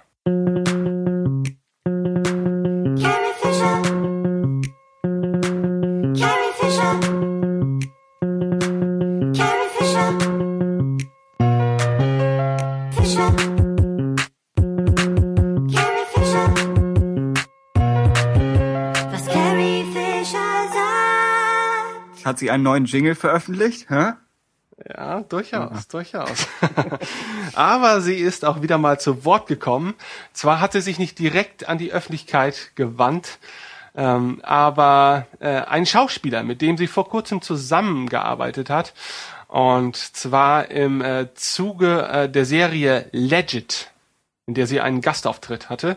Ähm, ja, der Hauptdarsteller dieser Serie, Jim Jeffries, hat dann sich äh, ja zu einem Gespräch mit Carrie Fisher hinaufbegeben oder herabgelassen, wie man immer auch sehen äh, mag. Und ähm, dort hat sie ihm doch verkündet, dass sie für mehrere Monate, insgesamt sechs an der Zahl, äh, zu der beiden nach London verreisen würde. Und äh, hat im gleichen Zusammenhang wahrscheinlich auch erwähnt, dass es sich dabei um die Dreharbeiten für Episode 7 handeln wird. Und ähm, ja, sollte denn in dieser Aussage ein Fünkchen Wahrheit stecken, könnte man zumindest auch rein interpretieren, dass Carrie Fisher dann vielleicht eine gar nicht mal so kleine Rolle in Episode 7 spielen wird, ähm, wie man es vielleicht zwischendurch mal vermutet hatte. Und ich möchte dann noch äh, anfügen, im gleichen Zeitraum ist auch ein Foto von Carrie Fisher aufgetaucht, ähm, der ihren derzeitigen körperlichen Umfang ähm, erkennen lässt. Ein Foto der, ein Foto, das ihren derzeitigen körperlichen Umfang erkennen lässt. Und der ist doch deutlich reduziert in dem, was wir, äh, zu dem, was wir in den letzten Jahren von ihr so gesehen haben. Also ähm, an dem Gerücht, dass äh, den, den großen Dreien irgendwie Personal Trainer zur Verfügung gestellt wurden, könnte zumindest etwas dran sein. Denn Carrie Fisher hat sich doch, muss man sagen, deutlich was das angeht, verändert. Und äh, mittlerweile kann ich mir sie sogar richtig gut als gealterte Leia vorstellen. Also, was sagt denn ihr? Ist sie wieder die, die, die, die heiße Braut? Also das kommt, denke ich, darauf an, ähm, wo die Neigungen liegen. Als heiße Braut, also sie ist auf jeden Fall dünner geworden. Ich war bei der letzten ähm, Star Wars Celebration hier in Europa mit dabei gewesen. Da war sie ja auch Gast da, hat einiges gerockt. Also war, es ist immer noch eine, es ist eine Präsenz auf der Bühne, immer noch.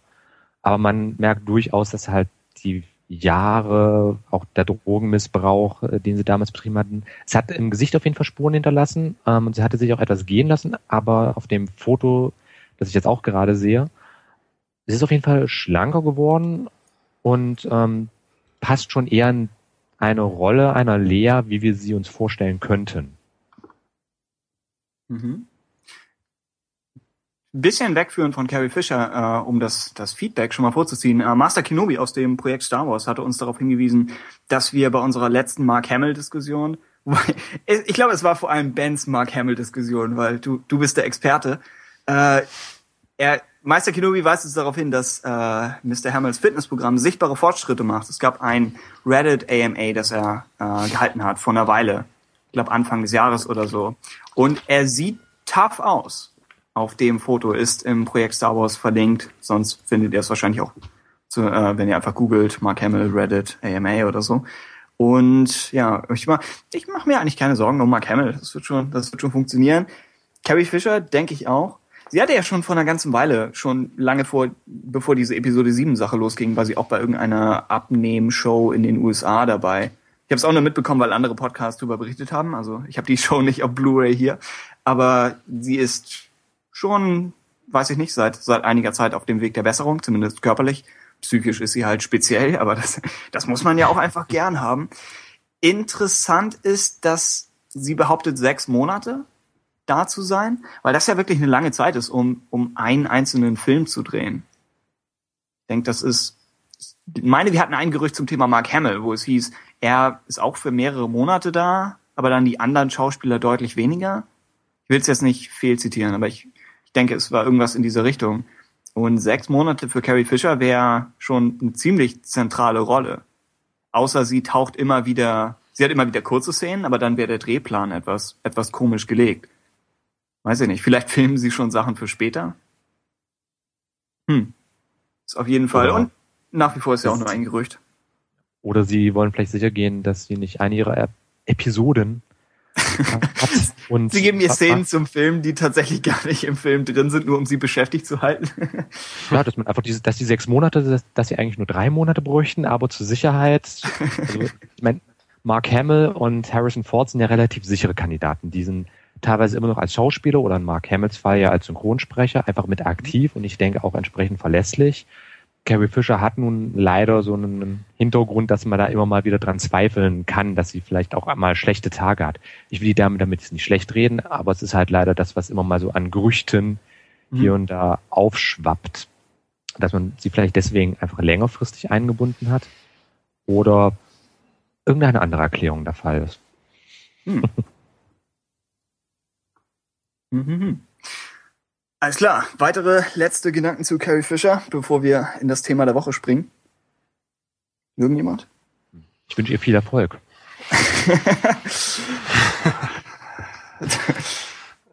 Ja, Das alle. gleiche äh, möchte ich auch sagen. Also ich, ich freue mich auf jeden Fall drauf. Ich, ich kann halt irgendwie schon nachvollziehen, dass, glaube ich, für, für alle drei, äh, gut, für Harrison Ford vielleicht noch am wenigsten, aber dass das zumindest für Mark und, und Carrie das schon eine spannende Geschichte ist. Und, und ich glaube, dass sie auch beide in der Lage sind, über sich selbst hinauszuwachsen, vielleicht, um, um sich selbst vielleicht oder ihrer Karriere vielleicht auch nochmal diesen krönenden Abschluss zu geben. Ne? Weil ähm, das sind die größten Rollen ihres Lebens gewesen. Ne? Marks und äh, Carries. Und dafür lohnt es sich, glaube ich, auch sich nochmal wieder zusammenzureißen. Und auch wenn das einige Mühen mit sich bringt, äh, ich denke mal, die Fans werden es ihnen mit Sicherheit danken. Und äh, naja, so, also im Prinzip handelt es sich ja um, um die Helden unserer Kindheit. Und, und wenn die Menschen, die dahinter stehen, ja, auch einige heldenhafte Züge an den Tag legen, ist es doch umso schöner. Oh. ja, abnehmen ist für den einen oder anderen vielleicht auch eine Heldentat. So. Nebenbei hier, was speziell für dich interessant sein dürfte. Mark Hamill hat ja, wir wissen, glaube ich, seit einer Weile, dass er für The Clone Wars gesprochen hat. Eine Rolle. Aber die Folge ist jetzt auch tatsächlich veröffentlicht. Super RTL bringt natürlich die deutsche Version. Aber falls die Sachen früher oder später, falls, falls Netflix hierher kommt oder falls, falls sie es auf einer Blu-ray rausbringen, dann wird Mark Hamill zu hören sein in The Clone Wars als ein äh, gewisser Sith Lord aus der Vergangenheit. Und ja, ich bringt, bringt nichts, dass ich was dazu sage, weil der, weil der deutsche Synchronsprecher natürlich irgendjemand anders ist, aber es dürfte, es dürfte interessant sein, Mark Hamills Rückkehr zu Star Wars vor Episode 7 nochmal wieder zu sehen. Definitiv. Amen. Das war's mit den Nachrichten und jetzt kommen wir gleich zum Thema der Woche. Ah. Mein Gott! Es ist das Thema der Woche! Ja, ich sehe es auch. Auf Kurs bleiben, Renegade 3. Das Thema der Woche ist ja so allumfassend, wie ein Thema wahrscheinlich nur sein kann. Wir reden über das EU, das Expanded Universe. Und äh, ja, der ein oder andere mag diesen Begriff im Zusammenhang mit Star Wars schon mal gehört haben. Ähm, aber worum es sich bei diesem Expanded Universe überhaupt handelt, das erkläre an dieser Stelle mal weder ich noch der Tim, denn wir haben ja einen Special Spezialexperten an Bord heute, nämlich den Christian. Und äh, der führt uns jetzt mal ganz sanft in die Welt des Expanded Universe ein. Hallo Christian, Expanded Universe, was ist denn das überhaupt? Ja, der Special Spezialexperte, überhaupt kein Druck, gar nicht. Also, ähm, Expanded Universe, auch bekannt als erweitertes Universum in der deutschen Übersetzung oder das EU, nicht zu verwechseln mit der EU, ist einfach dieses Sammelsurium, was es zu Star Wars gibt. Also die Filme sind ähm, auf der einen Ebene und die Romane, die Comics, die Videospiele, Rollenspiele, Handbücher etc. pp, was man sich so alles vorstellen kann, ist dann in der Gesamtheit das sogenannte EU. Das erstmal zur Definition. Ähm, begonnen an sich hat das Ganze ähm, noch vor dem allerersten Star Wars Film, nämlich 1976, ähm, mit dem Roman zu Episode 4. Offiziell geschrieben von George Lucas, der aber nur ein Pseudonym gewesen ist für ähm, Mr. Alan Dean Foster, der uns ein Jahr nach dem Film mit dem ersten mal, klassischen EU-Werk ähm, Splinter of the Mind's Eye oder in der deutschen Übersetzung Skywalkers Rückkehr ähm, beehrte. Und so ging das eine Weile fort. Es gab kleckerweise in den 70er und 80er Jahren ähm, kleinere Romane, aber vor allem auch Comics, denn Marvel, die heute wieder Star Wars Lizenz oder bekommen werden ab 2015, ähm, hatten in den 70er, 80er Jahren schon mal die Lizenz Star Wars Comics zu drucken, zu produzieren, rauszugeben, wie auch immer. Und das hat denen damals übrigens ähm, geholfen, nicht bankrott zu gehen. Da gibt es sogar ein Zitat, in dem ein ähm, Marvel Executive gemeint hatte, Star Wars hat uns damals äh, mit einer Hand vor dem Ruin gerettet. Und Marvel ist vor allem aus den 80ern bekannt mit ja teilweise sehr kuriosen Gestalten. Also ähm, ich erinnere mich da gerne an Jackson, das ist ein ähm, ja, kickboxender grüner Hase gewesen also es könnte sehr spannend werden, wenn Marvel die ähm, Comic-Lizenz wieder bekommt, was uns da so alles bevorsteht. Sie, Sie haben dieses Autoren-Meeting und an der Wand ist ein Bild von diesem grünen Hasen und der Chef sagt, das müssen wir toppen. Ich will Ideen auf meinem Schreibtisch. Ja, und vielleicht wird das Ganze ja sogar übernommen in die neuen Filme. Also ich habe mal ganz stark recherchiert und einen Vergleich anstellen können. Ähm, wir hatten ja vorhin über Adam Driver gesprochen, 1,91 Meter. Und Jackson, der Kickboxen, grüne Hase aus den Marvel Comics, ist 1,91 Meter. Ich lasse dieses Bild jetzt mal wirken. Das sind schlechte Nachrichten. ähm, nein, aber das war damals so diese übliche Zeit gewesen der Comic-Industrie. Es gab teilweise sehr merkwürdige Auswüchse, aber das Ganze ist dann so im Laufe der 80er, als die Star Wars Film, die erste Trilogie einfach zu Ende war, hat sich das halt auch alles mit der Zeit einfach langsam verlaufen und jahrelang gab es zu Star Wars eigentlich gar nichts mehr. Oder sehr wenig und in einem sehr übersichtlichen Rahmen, also kein Vergleich zu heute. Die große Wende und ich sage mal der Beginn des modernen Expanded Universe, wie wir es heute kennen, hat dann ähm, unser allseits verehrter und bekannter Autor Timothy Zahn gemacht mit seiner Erben des Imperiums Trilogie. Also wir haben Mara Jade oder Mara Jade ähm, vorgestellt bekommen, Großadmiral Swan und viele andere bekannte Charaktere. Coruscant zum Beispiel hat ähm, als Konzept zwar ähm, schon vorher gegeben, aber den ersten Auftritt und den Namen des Planeten verdanken wir zum Beispiel auch Mr. Zan. Oder Herr Zahn, wie auch immer man es aussprechen möchte. Ich bin selbst nicht sicher, ja. ja. Wo, wo ordnet sich äh, Dark Empire 1 und 2 ein im Vergleich zur Thrawn-Trilogie chronologisch?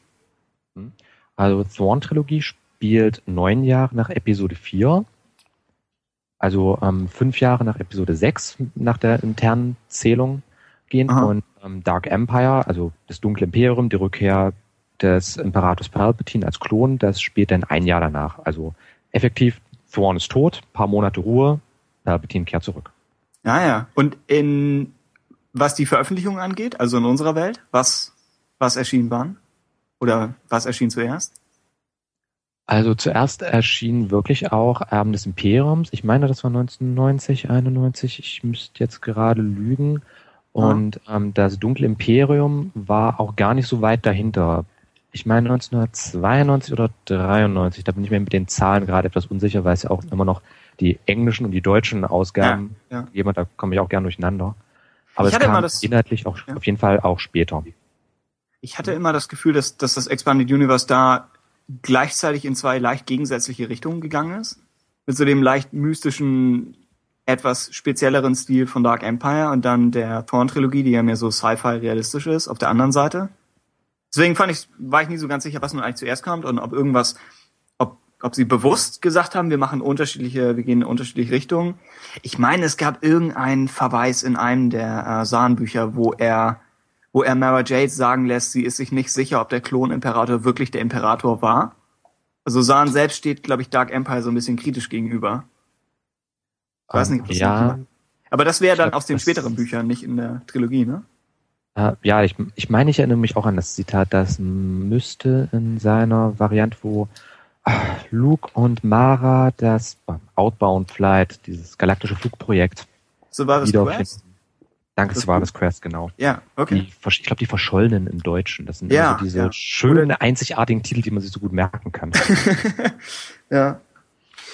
Ähm, noch kurz mal ähm, Abriss über die Entstehung. Also wie, was war denn die Veranlassung damals für Sahn überhaupt, so ein Projekt anzugehen? Wurde das veranlasst durch Lucasfilm, dass die sich äh, ja, talentierte Autoren rausgepickt haben und die damals schon den Grundstein legen wollten für eine ja für ein expanded Universe? Ähm, war das eine Marketing Sache, dass man einfach gesehen hat, okay, Star Wars ist jetzt so ein bisschen aus der allgemeinen Diskussion raus. Äh, so langsam wollen wir ja das Thema mal wieder ins Gespräch bringen. Ähm, warum hat man einfach aus dem Nichts, sage ich jetzt mal, angefangen, ja, dieses, dieses schier grenzenlose Star Wars Universum aufzuziehen? Ich glaube, so als großes Projekt kann man das gar nicht sehen. Also ich müß, müsste jetzt an der Stelle passen, wie die genauen Hintergründe für Sans Reihe gewesen sind. Ob er jetzt da was gepitcht hat, ob man auf ihn zukam, da kann ich es nicht sicher sagen, aber man könnte es ja vielleicht in ähm, der Jubiläumsausgabe von Erben Imperiums Genau. nachlesen. Ich meine, So, er hat, er hat was geschrieben, längeren Text über die Entstehung. Hm. Ich versuche mich gerade zu erinnern, ob, ob ich aus irgendwelchen Interviews was hab, aber ich würde erwarten, dass man eher an ihn rangegangen ist. Weil, dass ein einzelner Autor sagt, ich belebe jetzt Star Wars wieder und gehe zu Lucasfilm und hole mir die Lizenz dazu, das ist, glaube ich, etwas zu extrem. Ich denke, man ist an ihn rangekommen als, als jemand, der schon vorher irgendwie äh, Sci-Fi-Bücher, ich glaube, er hat diese Cobra oder Cobra-Reihe oder so. Ich meine, er hat, er hat ja schon, schon vorher auf jeden Fall was veröffentlicht gehabt. Aber es war, es war ein Überraschungshit, oder? Ich denke, man hat nicht damit gerechnet, wie populär das Buch wird. Ja, also ein Überraschungshit kann man wirklich sagen. Ähm, also Zan selbst ähm, ist ja heutzutage schon fast der, ja, die graue Eminenz der Star Ja. Wars Autoren zu nennen. Ich glaube, das umschreibt es wirklich am besten. Ähm, damals war Star Wars effektiv, ich will nicht sagen tot gewesen, aber es war halt ziemlich still drum geworden. Und dann ist halt ja, Sans Roman rausgekommen und hat einfach, ich glaube, einen Nerv getroffen in dem Fall. Ja. Wir sollten auf jeden Fall ihn und seine Sachen nochmal als eigenes Thema der Woche ausbauen. Weil inzwischen ist da ja einiges dazugekommen und dann, dann können wir uns auch nochmal entsprechende Interviews mit ihm durchlesen. Das ist wahrscheinlich schon, schon interessant, diese, diese erste Phase. Um die Entstehung des EUs weiter zu beobachten, gab's, ich meine, Zan hatte mal erwähnt, dass es bestimmte West End Rollenspielmaterialien gegeben hätte, auf die er sich bezogen hätte, Ähm, als er, ja, als er das, das geschrieben das hat. stimmt. Ist das Also, auch aus dieser Zeit? Ähm, also West End hatte als, also kurz zur Erklärung, West End ist ein Rollenspielunternehmen gewesen. Es gab ja schon immer die Star Wars Rollenspiele. Also Mhm. das war ähm, anfangs West End gewesen. Die haben dann ihre Lizenz abgeben müssen an Wizards of the Coast und die haben jetzt vor kurzem ihre Lizenz wiederum abgeben müssen an Fantasy Flight Games. Für diejenigen, die so in dem Rollenspielbereich aktiv sind. Ähm, und ja, das stimmt, dass ähm, Star Wars Licensing oder die Verantwortlichen Aha. ähm, Zen darum baten, dass das Ganze ein bisschen mit den Inhalten von den West End Games, Rollenspielbüchern, also diese klassischen Guides, in denen einfach so eine Welt erklärt wird, was ist was, ähm, gibt es dort Kilometer oder zählen wir die Zeit rückwärts, wie auch immer, das sind ist mal, Ja. jeder, der mit Dungeons and Dragons oder ähm, Warcraft so zu tun hatte, der kennt vielleicht auch die ähm, Varianten der klassischen Pen-Paper-Rollenspiele.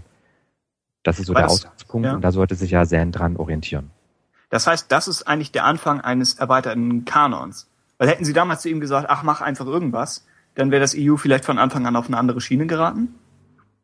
Ähm, ich glaube, da kann man sich streiten, ob das jetzt der Anfangspunkt ist. Also ich sehe es gerne so, dass man in bei Star Wars schon immer gesagt hat, das Ganze ist erstmal wie die Legenden um König Artus zum Beispiel ein großes Epos und darin gibt es viele verschiedene Autoren, die sich die Inhalte dann rauspicken und beschreiben, aber sich halt innerhalb dieses großen Mythos einfach auch an gewisse Regeln zu halten haben. Dass halt das Ganze schon konsistent bleibt. Okay, aber die, die ganzen einzelnen Geschichten passen nicht perfekt zusammen. Also das wäre die Erklärung in der, in der Legendenmetapher, oder? Ähm, ja, würde ich auch sagen. Also ähm, es gibt ja immer mal wieder diese kleinen Widersprüchlichkeiten, Ja. ähm, dass irgendeine Person jemanden in einem Roman X bereits kennt, aber dann ein Prequel zu diesem Roman erscheint und die sich da auch bereits kennen, was ja eigentlich keinen Sinn machen würde. Also ein klassisches Beispiel ist Luke Skywalker und Mara Jade. Da hat ja Mhm. selbst Timothy Zahn dann später noch einen Roman rausgebracht, wo die beiden bereits aufeinander getroffen sind und das spielt so zur Zeit der klassischen Trilogie. Aber offiziell lernen sie sich ja erst ähm, zu Erben des Imperiums kennen. Da wird dann einfach damit erklärt, ah, Luke Skywalker, Skywalker, das ist so ein allgemeiner Nachname, den könnte ja jeder tragen. Das war etwas ein bisschen dahin, dahin stimmt, erklärt, stimmt. fand ich zumindest. Ja, ja. Was? Okay, Erben des Imperiums ist rausgekommen und dann die beiden Fortsetzungen wahrscheinlich irgendwie ein Jahr später jeweils. Würde ich annehmen. Wenn er Ja, das so schnell schreiben Romanen braucht ja auch mal ein bisschen. Ja. Okay, was, was passiert als nächstes? Tja, dann kam, ich will es mal als die Schwemme bezeichnen. Dann ist das EU wirklich angewachsen. Also nach ähm, Erben des Imperiums und das Dunkle Imperium gab Mhm. es halt ja, weitere Romane, Comics, später dann auch Videospiele, als man dann mit ja, zunehmender Technik auch wirklich Videospiele produzieren konnte, die nicht nur auf Text basierten.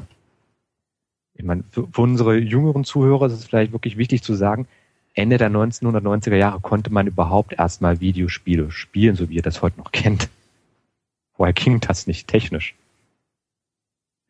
Ähm, aber in der Zeit war es dann wirklich gewesen, dass die Romane extrem angewachsen sind. Also wir hatten ah, diese ganzen einzelstehenden Romane, also ich muss jetzt gerade mal raten, also ähm, die Hexen von Datumir, also die, die, die Heirat von Prinzessin Lea, da gab es einen Roman mit verschiedenen Titeln, je nach Inhalt. Ja, Ähm, es gab die Schwarze Flotte Trilogie, ja. und die Yevata-Krise und also dieses Bereich, also das Expanded Universe ist ein Post-Endor-Bereich extrem angewachsen. Und Kevin J. Anderson auch, oder? Mit der Jedi Academy Sache, die wir am Anfang hatten. Genau. Ähm, oder Darksaber zum Beispiel, da haben wir auch die wundertolle Admiral Dela kennenlernen dürfen. Ja. Das sind, glaube ich, alles so die ersten EU-Bücher, die ich gelesen habe, als kurzen Einwurf. Zwar nicht zu der Zeit, wo sie rauskamen, sondern schon äh, etwas verspätet, aber ich glaube, ich bin da irgendwie eingestiegen. Also nicht mit der mit der äh, Sahn-Trilogie, die vielleicht angemessener wäre, aber naja. Und es wurde auch der Grundstein für weitere Entwicklungen gelegt. Ich sag nur, Kotor hat in der Zeit äh, seinen frühesten Anfang gehabt, dass wir äh, mit Tales of the Jedi, der Comicreihe, Mhm. etwa 4000 Jahre in die Vergangenheit gereist sind. Also man wirklich einen gewaltigen zeitlichen Abschnitt gemacht hat und das ganz einfach damit erklärte, in Episode 4 gab es ja dieses Zitat, die tausend Generationen der Jedi-Ritter in der Alten Republik und eine Generation etwa 25 Jahre, folglich 25.000 Jahre hat es die Alte Republik gegeben und dann packen wir mal ein paar tausend Jahre zurück und ja, beschäftigen uns dann mal mit den Kreuzzügen im Star Wars-Universum. Das passt eigentlich fast vom Inhalt. Auch von von Kevin J. Anderson geschrieben, glaube ich. die ähm, alten hat Comics? mitgewirkt, ja, hat mitgewirkt. Okay. Das ist dann Tales of the Jedi, oder?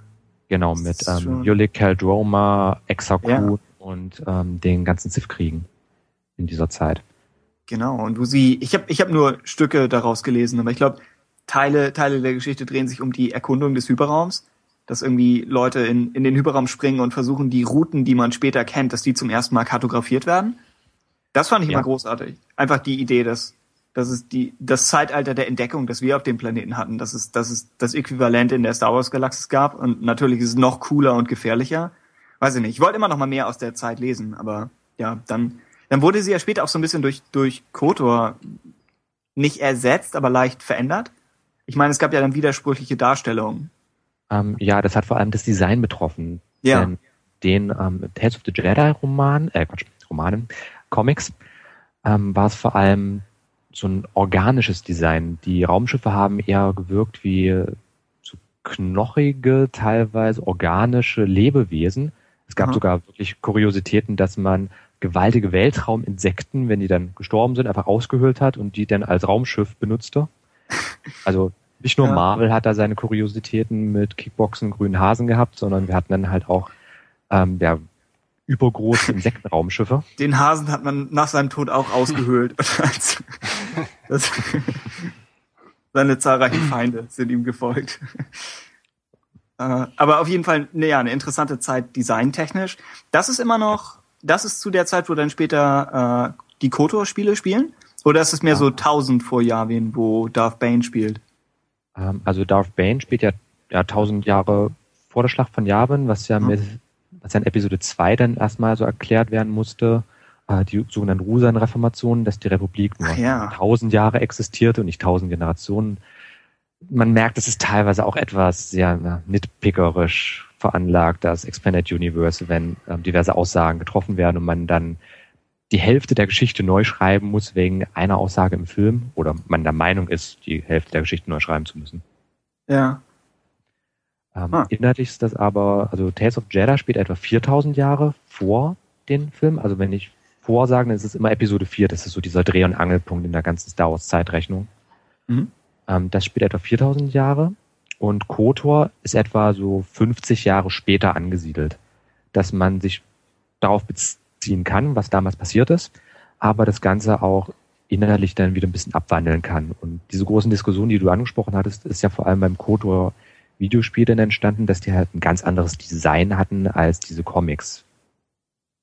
Aber ja, man kann es ja immer noch damit erklären, es gab halt einen großen technologischen Sprung oder das Design war einfach nur outdated. Ein, ein bestimmter Künstler, der. Insekten ausgehöhlt hat, war einfach gerade populär für ein paar Jahre lang und hat Ja. versucht, ihn zu imitieren. Genau, aber das ist so, um die 90er mal ein bisschen abzuschließen, das, was da passiert ist. Also wir hatten viele Experimente. Äh, wir hatten Dark Horse ähm, als Comic-Lizenznehmer, die sich halt solche schönen Sachen überlegt haben wie Dark Empire. Das war, meine ich, die allererste Dark Horse Comic-Reihe gewesen überhaupt. Ja, Und hatten dann später auch ähm, zum Beispiel Crimson Empire mit äh, den imperialen Ehrengardisten, das es ja inzwischen auf drei Exemplar, äh, auf drei Reihen geschafft hat und vergleichbaren anderen, auch wirklich spannenden Comic-Geschichten, muss ich sagen. Und ja, die 90er wurden dann eigentlich damit beendet, dass wir dann von der Vergangenheit wieder in die Gegenwart beziehungsweise Zukunft gesprungen sind, was jetzt so die Hauptmasse der Roman- und ähm, Comic-Publikationen anging. Denn dann kam die New Jedi Order oder in der deutschen Variante das Erbe der Jedi-Ritter als am Ende 19-teilige Romanreihe auf den Markt. Mhm. Und damit ist alles anders geworden. Wurde damals, glaube ich, auch sogar von Mark Hamill audiotechnisch beworben, oder? Da gab also es ich war eine wahrscheinlich in Deutschland, aber Werbung.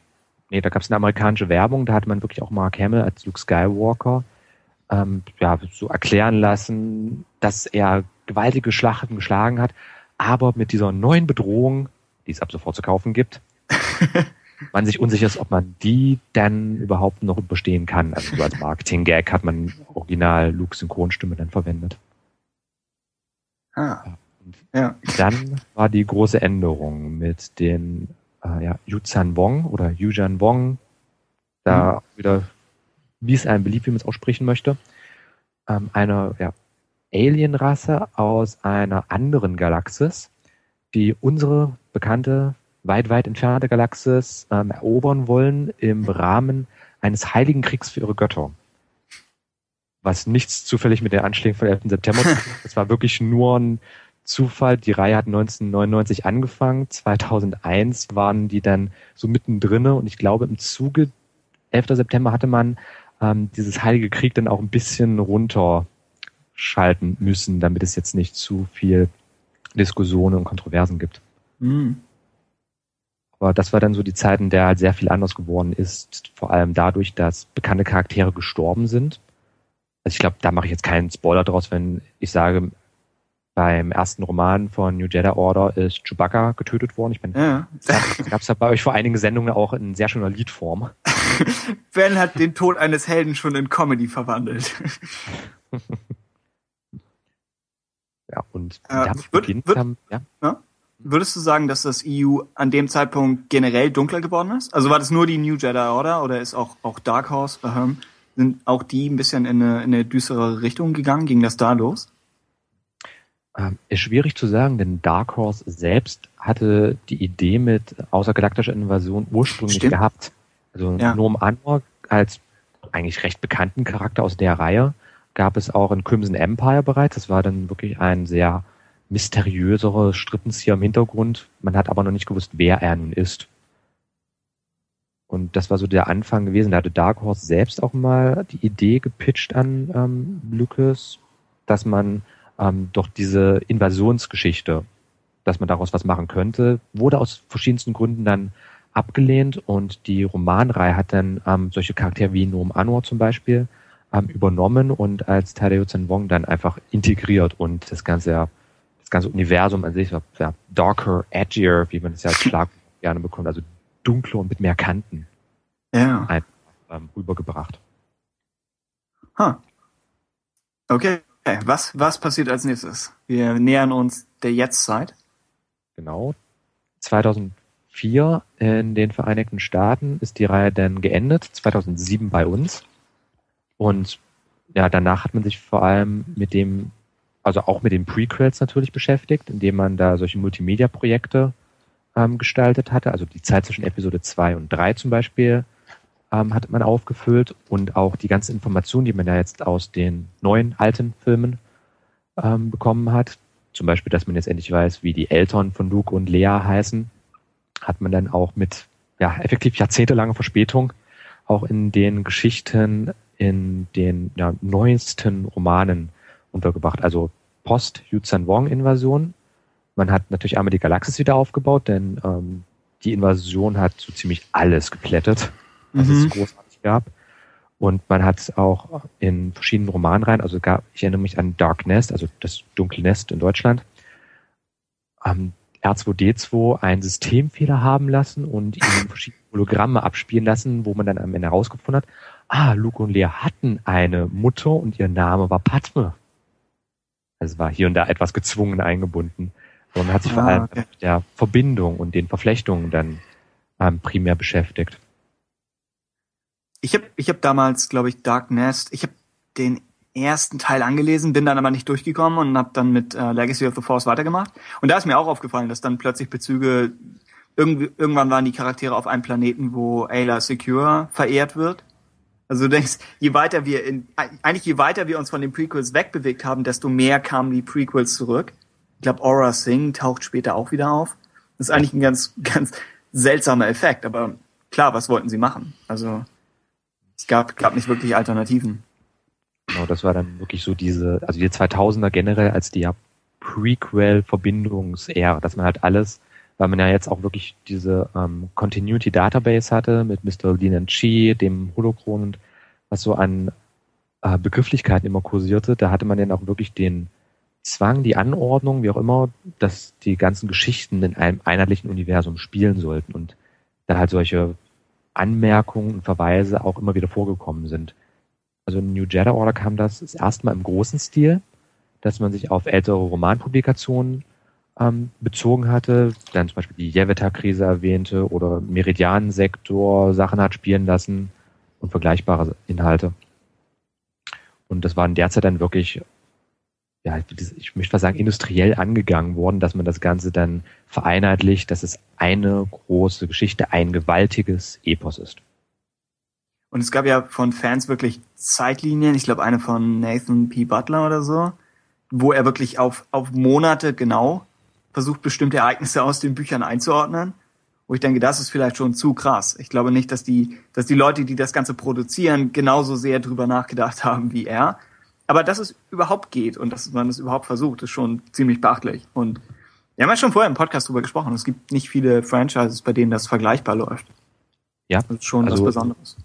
Ja, also es ist ähm, wirklich in anderen Franchises ganz anders gehandhabt. Also ich bin auch ein leidenschaftlicher Doctor Who-Fan und habe mich da auch mit den diversen Spin-off-Materialien auseinandergesetzt und da ähm, sagt die BBC in dem Fall ähm, als ja, Lizenzinhaber der ganzen äh, Reihe, wenn es einander widerspricht, dann gilt die Serie immer als erstes. Ansonsten könnt ihr da raushauen, was ihr wollt.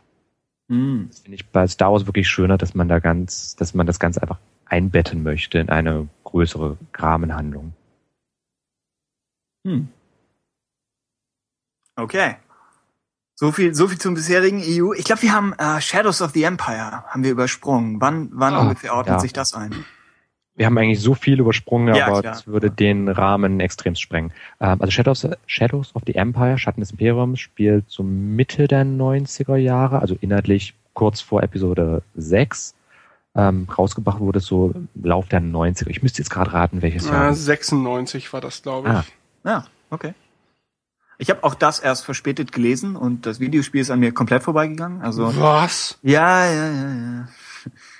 Es kam sogar, glaube ich, gab es das für Nintendo 64? Ja. Dann ja, hatte ich kein 64 war eines der ersten Spiele, was ich da, dafür bekommen habe. Und ähm, wenn man es, glaube ich, heute noch mal spielt, fällt dann durchaus auf, dass es sich nicht um das beste Star Wars Spiel aller Zeiten handelt. Ähm, aber gut, wir hatten ja damals nichts. Ne? Und äh, Star Wars Spiel und so noch ankurbeln während sie Also also auf mich hat es damals einen unglaublich äh, tollen Eindruck gemacht. Ne? Ich meine, ich glaube Shadows of the Empire war auch, glaube ich, das erste Mal für mich, dass ich überhaupt die Begrifflichkeit des EU so, so in mich aufgenommen habe. Ne? Das natürlich war das auch damals ein sehr allumfassendes Projekt war. Ne? Es wurde ständig kommuniziert, dass es sich hierbei nicht nur um ein Spiel handelt, sondern ähm, um ein Konglomerat aus Spielen, Büchern, Comics damals. Und das war natürlich für mich damals auch als, als Star Wars-Fan wie eine Offenbarung, ne? weil man halt in Sachen Multimedia immer mal wieder so einzelne Versatzstücke um die Ohren bekommen hat, aber, aber lange Zeit nicht mehr so ein großes Projekt. Ne? Und ähm, also tolles Spiel seinerzeit fand ich für den geneigten Star Wars Fan. Ist nicht so gut gealtert, muss man auch nicht wieder spielen. äh, sollte man die Möglichkeit haben. Da gibt es andere positivere Beispiele. Ähm, aber da kommen wir bestimmt gleich noch drauf zu sprechen, ganz kurz. Ja, das, ja? Nee, du zuerst. Achso. Die, ich glaube, die, die Tagline war für Shadows of the Empire, dass man ein alles rausbringt, was zu einem Film gehört, bis auf den Film selbst so wie ich das später mitbekommen habe. Das heißt, es gab, glaube ich, sogar einen Soundtrack, oder? Ja, meine mich an was zu erinnern. Ja, also schon eigentlich eine, eine wirklich interessante Aktion, dass sie in einer Zeit gesagt haben, wo sie noch nicht wussten, dass die Prequels kommen, oder? 96 müsste. Nein, das war so 97, glaube ich, in der Ankündigung. Ja. Aber dass sie da gesagt haben, was können wir machen? Und sie gesagt haben, wir tun einfach so, als ob es ein Film wäre bin mir jetzt nicht mehr hundertprozentig sicher, aber ich meine, dass der Soundtrack zu Shadows of the Empire eigentlich nur so eine Art Compilation aus verschiedenen Versatzstücken der, der Filme war. Also ich weiß nicht mehr, ob es da wirklich eigene Kom Kompositionen für gab. Ach so. Ähm. Ja. Ich meine, ich habe einzelne Tracktitel in Erinnerung, aber ich habe ihn, wenn überhaupt, auch nur mal irgendwie auf YouTube gehört oder so. Ja. Das Spiel selbst, es gab eine für, äh, für den Age of Empires Klon äh, Star Wars Galactic Battle Grounds, glaube ich. Grounds oder Front. Dafür gab es äh, eigene Kampagnen von anderen Fans erstellt. Und einer hat Shadows of the Empire nachgebaut. Mhm. Mit eben der Schlacht um Skyhook Station am Ende oder was auch immer.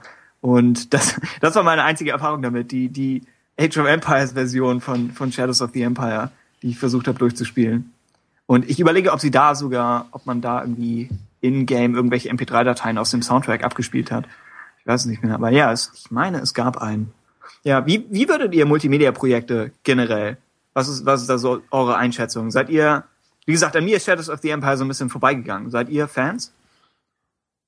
Hm. Also Multimedia-Projekte speziell auf Star Wars jetzt bezogen. Oh ja, genau. Okay. Also ich finde die Idee immer sehr schön, ähm, dass man so verschiedene Inhalte miteinander verbindet, weil es ja auch der sag mal, Philosophie entspricht, dass halt alles eine große Geschichte ist und sich gegenseitig ergänzt.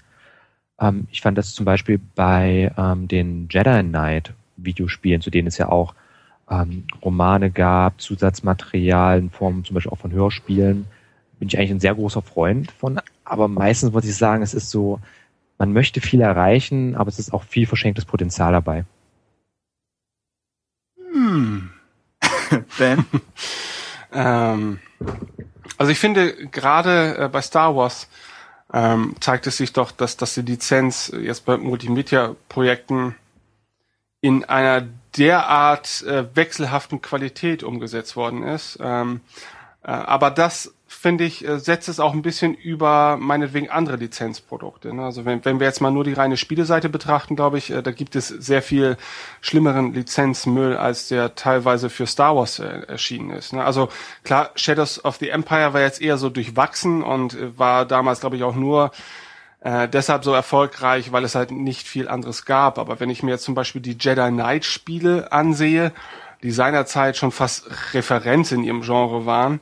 Mhm. Ähm, ähm, gut, das ist natürlich auch alles schon ein bisschen her. Ne? Es kam auch unglaublich viel Müll raus. Also The Force Unleashed war jetzt, weiß Gott, kein Beispiel für das grandioseste Spiel, das man äh, mit der Star Wars Lizenz hätte umsetzen können. Aber ja. ähm, grundsätzlich finde ich persönlich, weil, weil ich halt auch Spieler bin, haben einige Star Wars Spiele halt schon unglaublich dazu beigetragen, dass ich mich in dieses Universum so ein bisschen vertiefen wollte und damit auch konnte. Ne? Also die, die X-Wing-Reihe zum Beispiel, ja, in, äh, wo man halt die Möglichkeit hatte, an, an diesen bekannten Weltraumgefechten, aber auch an unbekannten Weltraumgefechten teilzunehmen, als kleines Zahnrad in diesem großen Getriebe und so. Das hat alles dazu beigetragen, finde ich, dass das Universum ein bisschen greif, greifbarer wurde. Und ähm, dadurch, dass es sich dabei natürlich auch um interaktive Medien handelt, ähm, können diese Spiele das natürlich auch auf andere Weise erreichen, als jetzt beispielsweise ein Buch äh, oder ein, ein, ein Hörspiel ne? ähm, was man ja durchaus passiver konsumiert als, als so ein Spiel. Ne? Ähm, wie gesagt, also wenn die Qualität stimmt, finde ich, sind Star Wars Spiele etwas ganz Tolles, aber ich denke, darüber müssen wir schon mal fast einen eigenen Podcast machen, um uns da tiefergehend mit auseinanderzusetzen. Ähm, und durchaus halte ich die Spiele auch für einen wichtigen Faktor, was so die Akzeptanz des Expanded Universe generell angeht. Ne, weil nicht, nicht jeder, der, der Zugang zu Star Wars hat, hat zwangsläufig Zugang zu, zu Büchern, ne, weil er einfach nicht gerne liest und der konsumiert halt äh, das Expanded Universe über andere Wege. Mhm. Oder halt der andere Weg rum, dass man ähm, eher den Zugang zu den Büchern bekommt, weil man zum Beispiel keine ja, Rechner hat, die aktuell genug sind, um Spiel X spielen zu können. Gibt's da durchaus auch noch. Ja, weiß ich nicht. Gibt es denn aktuelle Star, Star Wars Spiele, für die man überhaupt noch einen äh, aktuellen Rechner bräuchte, die es sich zu spielen lohnt? Also mir fallen da oh. wenige ein. Shots fired. Also ich meine, Knights of the Old Republic war so eins der letzten richtig guten und richtig großen Star Wars Spiele. Ja, und das läuft ja mittlerweile schon auf einer Kartoffel. Also da braucht man nicht viel Geld investieren. ja. Ich fühle mich gerade etwas an Portal erinnert. Portal? Weil die, falls man äh, die Spiele mal gespielt hat. Da gab es auch so einen ähm, Scherz mit einer Kartoffel, ah. wo der, das Gehirn einer gewaltigen Intelligenz, einer gewaltigen künstlichen Intelligenz draufgepackt wurde. So eine Kartoffelbatterie. Ah, aber, ja. Äh, ja, aber ich meine, zu der Zeit war Kotor, hat ja auch erstmal ein aktuelles Betriebssystem gebraucht. Und ich sag mal, ein Buch ist immer noch leichter. Da möchte ich jetzt mal eine Bresche für die alten Medien schlagen. Man kann ein Buch aufblättern und auch ohne Strom kannst du es lesen. Ja gut, Geht wir brauchen uns jetzt nicht da, darüber streiten, dass Bücher natürlich das zeitlosere Medium sind. Ne? Das ist, das ist selbstverständlich. Ne? Also von all den Medien, äh, in denen man Star Wars antreffen kann, sind Spiele natürlich diejenigen, die am, am schlechtesten äh, überleben, äh, hm. die Zeit, Zeit überdauern. Ne? Weil wenn du jetzt nicht mit dem gewissen Retro-Faktor an all die Werke, die da äh, in Sachen Star Wars erschienen sind, rangehst, dann ist es natürlich setzt es natürlich auch einiges an, an, an Akzeptanz voraus, dass man sich jetzt noch durch die ganze Vergangenheit der, der Star Wars Filme, äh, Spiele kämpfen möchte. Ne? Ich habe das jetzt im Vor Verlauf der Sendung mal wieder versucht, ne? indem ich mir bei Steam mal wieder so die, die verfügbaren alten Star Wars Spiele zugelegt habe.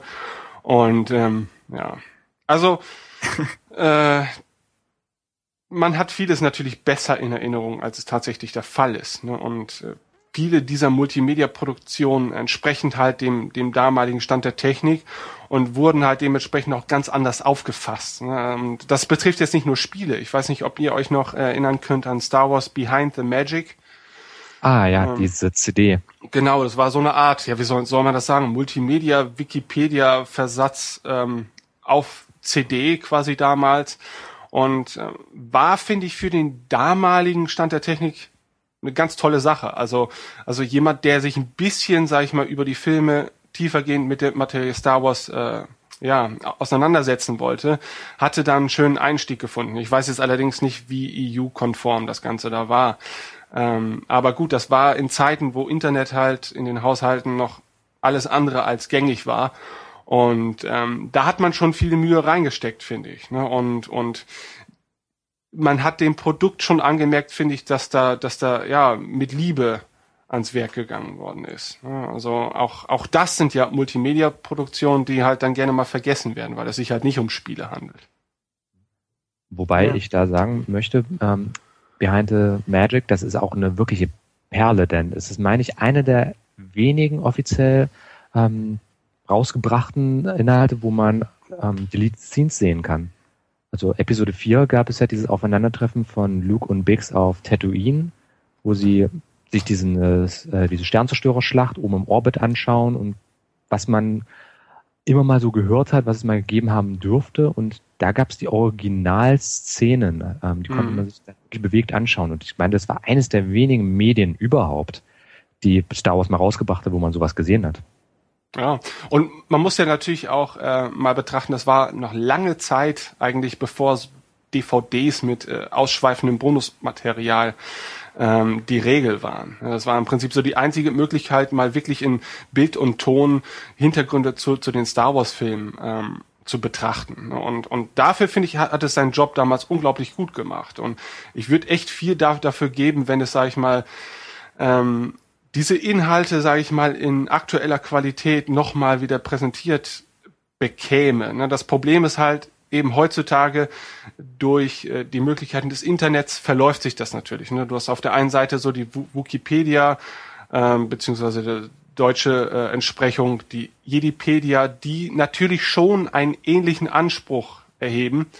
Ähm, aber es wird natürlich dann ja wieder weniger zugänglich präsentiert, als es bei äh, Behind the Magic war.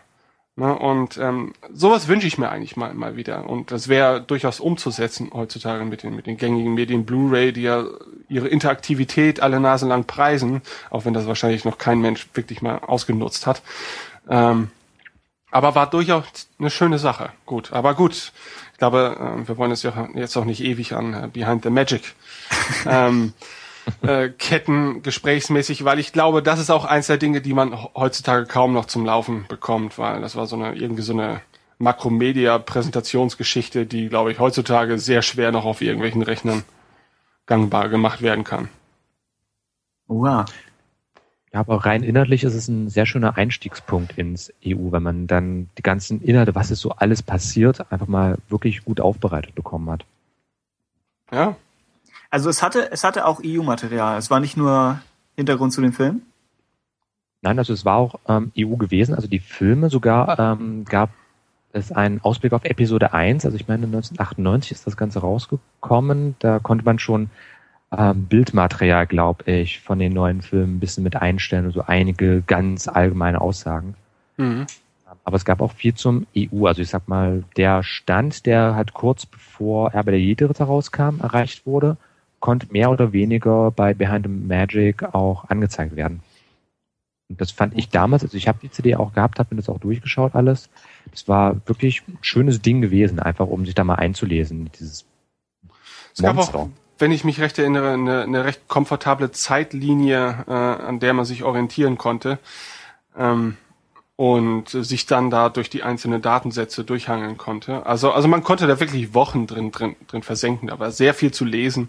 Ähm, äh, man bräuchte sowas, glaube ich, mal heute für, für so die gängigen Tablets oder so. Ja, das in der Form nochmal, vielleicht mit erweiterten Inhalten, wäre wirklich, wirklich klasse. Ne? Weil das EU ist halt, wenn man sich von außen daran wagen möchte und jetzt nicht jedes Buch lesen möchte, sondern einfach mal wirklich sich so mit den historischen Gegebenheiten auseinandersetzen möchte, ist es, glaube ich, schwierig, da einen Einstieg zu finden. Ne? Und, und wie Christian gerade schon sagte, das war eigentlich so die bestmöglichste Form, die man äh, eigentlich hätte anbieten können. damit sich die Leute mal auch ein bisschen abseits mit der, mit der, äh, abseits der Filme, mit der Materie auseinandersetzen können. Ja, also unser Aufruf an Disney, ja, ähm, ähm, und da ja lediglich die Spielelizenz bei EA liegt äh, und das ja nicht zwangsläufig als Spiel gilt, kann man also erwarten, dass durchaus noch qualitativ hochwertiges äh, mit dem Namen Star Wars auf, auf gängigen heutigen Computersystemen erscheinen wird. Ähm, bin ich durchaus für eine Wiederauflage von Behind the Magic nach aktuellem Stand. es, es klingt, also wie gesagt, ich hatte damit nie zu tun, aber es klingt nach einem Job für eine klassische App, ja. Etwas, das, das heute funktionieren würde. Mir ist noch eingefallen, dass StarWars.com früher mehr EU-Material hatte.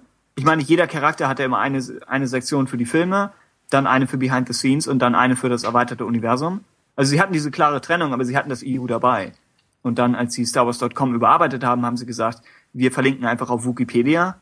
Was einerseits äh, ist es ein, ein respektvoller Schachzug gegenüber den Fans, dass man sagt, ihr wisst, ihr wisst es eh besser und wir, wir könnten vielleicht aus dem Holocron was kopieren, aber wenn ihr es eh archiviert, warum dann die Fans nicht einbauen? Aber ja, gleichzeitig ist es, ist das EU vielleicht auch so groß geworden, dass solche Bibliotheken selbst schwer zu handhaben sind? Irgendwann? Auch weil, weil Dinge auf unterschiedlichen Ebenen des Kanons passieren.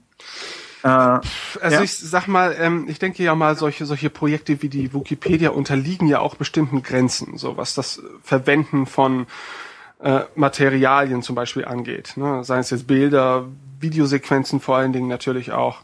Ähm, und wenn man sich dahingehend etwas öffnen würde, ja, äh, dann könnte man natürlich auch die Inhalte der Wikipedia deutlich erweitern. Ne? Ähm, sei es einfach, dass man vollen Zugriff zum Beispiel auf, auf Videomaterial hätte. Äh, das würde natürlich auch andere Möglichkeiten dann letztendlich äh, den, den, den, den Autoren schaffen. Und ähm, das Problem ist, glaube ich, halt eben wirklich, dass, dass solche Projekte wie die Wikipedia oder Jedipedia halt eben eher aus äh, lizenzrechtlichen Gründen an Grenzen stoßen, als tatsächlich bei der Motivation, die dahinter steht. Ne? Denn da sitzen ja wirklich Leute dran, die jetzt wirklich schon seit seit, seit Jahren äh, unglaublich viel Zeit da reinstecken, dass das alles auch eine Konsistenz bietet und ständig erweitert wird. Und äh, irgendwann aber kommt man an einen Punkt, wo man dann gerne doch äh, den Inhalt etwas anders präsentieren möchte, als, als ja, der derzeitige Stand einem das ermöglicht. Ne? Und da könnte natürlich Disney jetzt, wenn man denn die Muße und die Zeit auch dazu hat, äh, sich dahingehend etwas mehr öffnen. Aber ich denke nicht, dass das der Fall sein wird. Also, also entweder man beansprucht, beansprucht das für sich, die Weiterverwertung aller Inhalte, nur dann wird man halt, glaube ich, nie so was Umfassendes wie die Wikipedia erhalten. Ja, ja, ich glaube, die, die Masse an Aufwand, die äh, endlose Fans da reinstecken können, wird das einfach immer ja, übertreffen. Hm. Um Weiß ich nicht. Äh, Christian, wir haben dich noch nicht gefragt, was du von der Zukunft des Universums erwarten würdest, was Disney angeht. Also Disney und das erweiterte Universum, was sie generell damit machen. Ich weiß nicht, hast du da bestimmte äh, Perspektiven oder Befürchtungen, Hoffnungen? Oh, von allem ein bisschen, um es mal so zu sagen. Okay. Sie können sehr viel Gutes damit anstellen, sie können sehr viel Mist damit bauen und schlussendlich wird es ja wahrscheinlich so sein, irgendwelchen Fans wird es immer missfallen, egal was Disney macht, allein schon die Tatsache, dass Disney da ist. Aber sie ist jetzt da, also als Unternehmen, als Inhaber von Star Wars und wir als Fans äh, müssen dann einfach unseren Weg finden, damit am besten klarzukommen.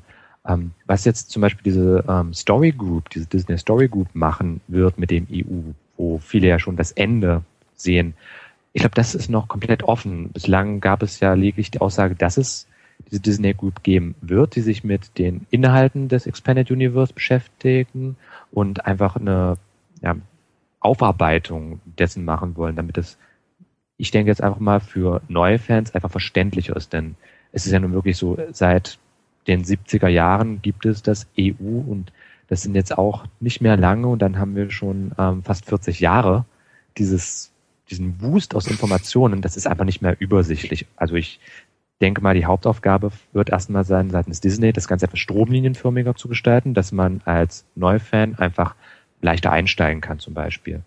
Wie sie es machen, da möchte ich mir jetzt noch äh, keine Mutmaßungen angedeihen lassen. Also da haben wir einfach noch keine Informationen, was daraus werden könnte. Also ich hoffe das Beste, ich befürchte das Schlimmste.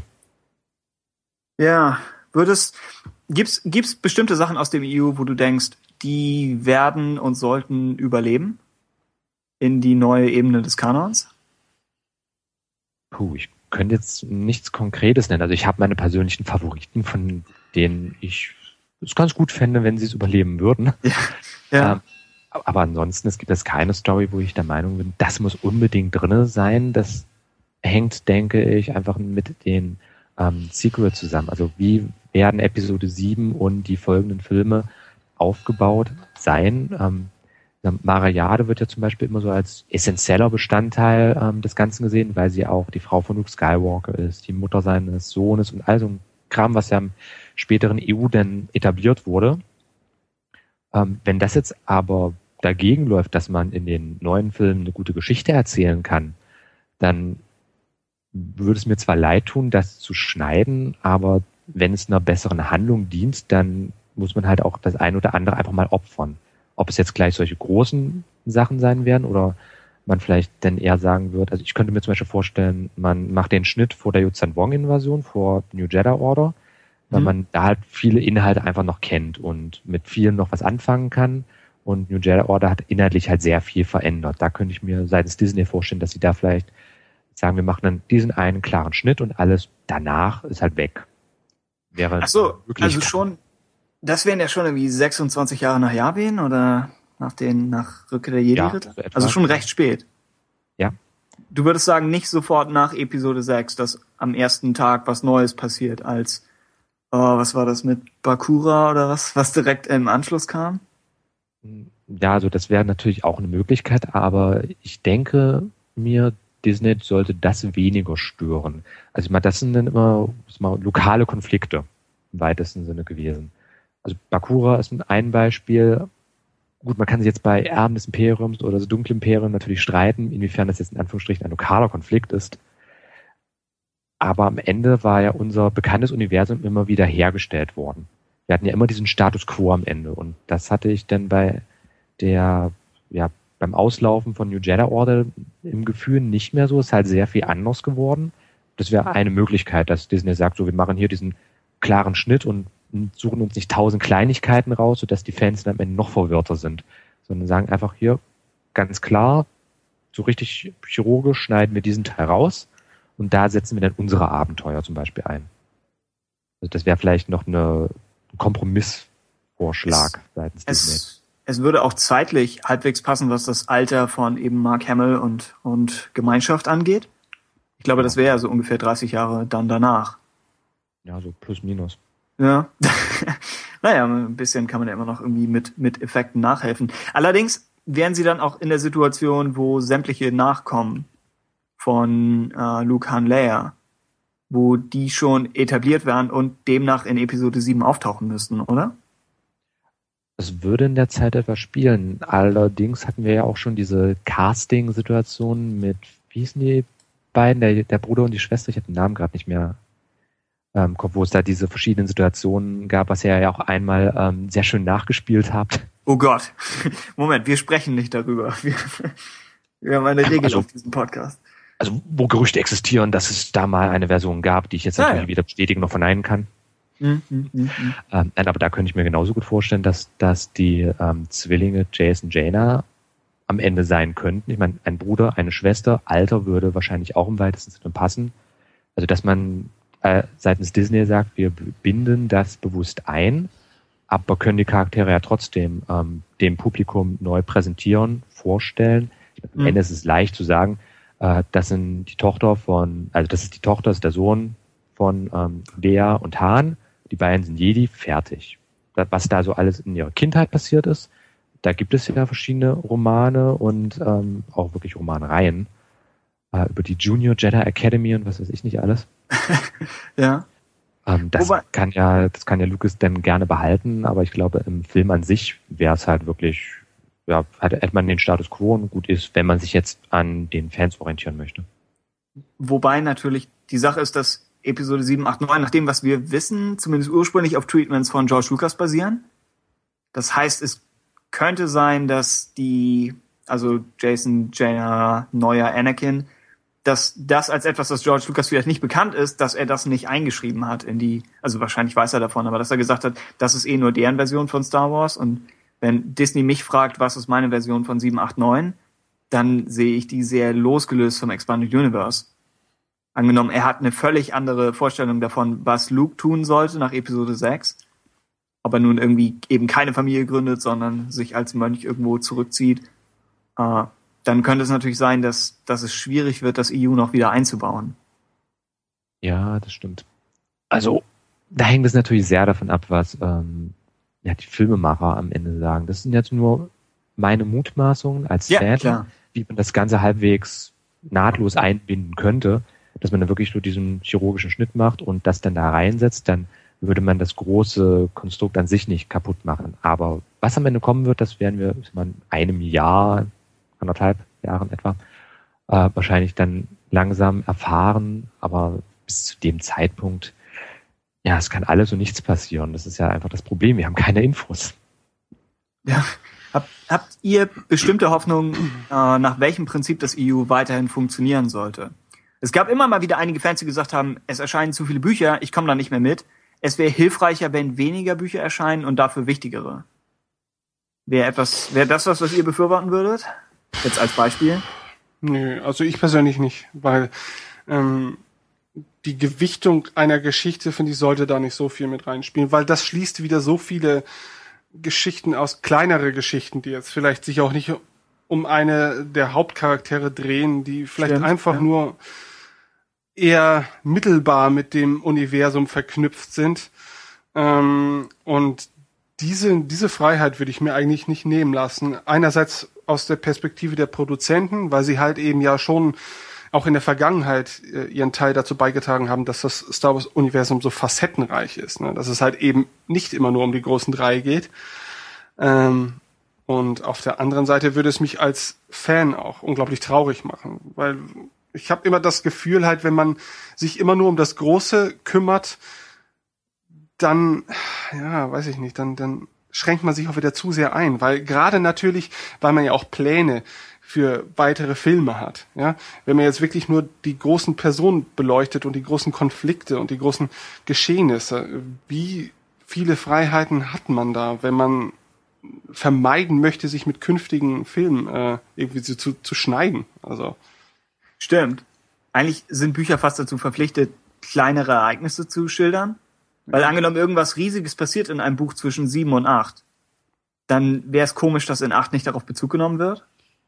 es Was kann natürlich sein, dass wäre, aber es, es kann ja natürlich schon sein, dass man irgendwelche zeitlichen Einschränkungen vorgibt. Ne? Also dass man sagt, okay, bestimmte Zeiträume dürft ihr jetzt erstmal in euren Büchern äh, nicht abdecken, ja, weil die laufen zuwider mit dem, was wir für weitere Produktionspläne Pläne haben, aber in den anderen Zeiträumen dürft ihr euch erstmal in dem vorgegebenen Rahmen austoben. Ja? Ähm, das wäre natürlich schon eine Möglichkeit. Ist natürlich andererseits auch schon wieder eine recht große Einschränkung. Aber gut, für Leute, die sich darüber beschweren, dass es eh zu viele Bücher gibt, und ich kann es teilweise auch wohl nachvollziehen, wenn man wirklich alles aufsaugen möchte, was es halt gibt, dann hat man schon ein Problem, ja, wenn man denn auch noch berufstätig ist, ja, äh, da überhaupt noch mitzukommen. Ähm, äh, geschweige denn einen gewissen finanziellen Rahmen hat. Ich meine, diese ganzen Sachen kosten ja auch ein äh, bisschen was und ähm, wenn man jetzt vielleicht ein begrenzteres Budget nur hat, dann kann man sich viele Sachen gar nicht kaufen, wenn ich an äh, eine an diese Jedi Path ähm, Romane zum Beispiel bedenke, von denen es ja jetzt drei Versionen gibt, für die Jedi, für die Sith und die Kopfgeldjäger. Da ist auch gleich mit den ganzen Gimmicks etwa 100 Euro für so ein kleines dünnes Heftchen am Ende, was sich Ja. zwar interessant liest, aber wenn man alles kaufen will, geht man arm. ja, das stimmt schon. ja. Also Auch- ich wäre. Ja. Äh, ja, nee, du, du zuerst ruhig.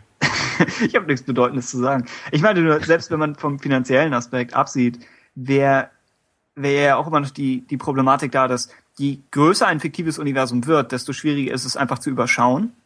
Ich meine, Karen Travis, die, die Autorin von Republic Commando, und sie hat später noch ein paar, paar Mando-Bücher geschrieben, äh, sie meinte, weil, weil ein fiktives Universum nicht nach, nach Kausalität funktioniert, wird es automatisch immer Fehler und Probleme geben. Weil der Mensch einfach nicht, der Mensch kann einfach kein Konstrukt im Kopf bauen, das lückenlos funktioniert. Weil es dafür zu komplex ist. Und da wäre die Frage, ob, wenn, wenn jetzt Disney uns einen EU-Overkill aussetzen sollte, ob man dann nicht irgendwann wieder an einem Punkt ist, wo man es komplett neu rebooten ist, äh, rebooten muss. Ob vielleicht das der, weil das ist ja etwas, das so viele Franchises machen, dass sie nochmal von vorne anfangen müssen, weil sie sich schon so in irgendwelche Sackgassen verrannt haben oder sich irgendwie verbarrikadiert mit, mit zu vielen einzelnen Geschichten. Also ich hoffe, dass, dass dieser Fall niemals eintritt. Also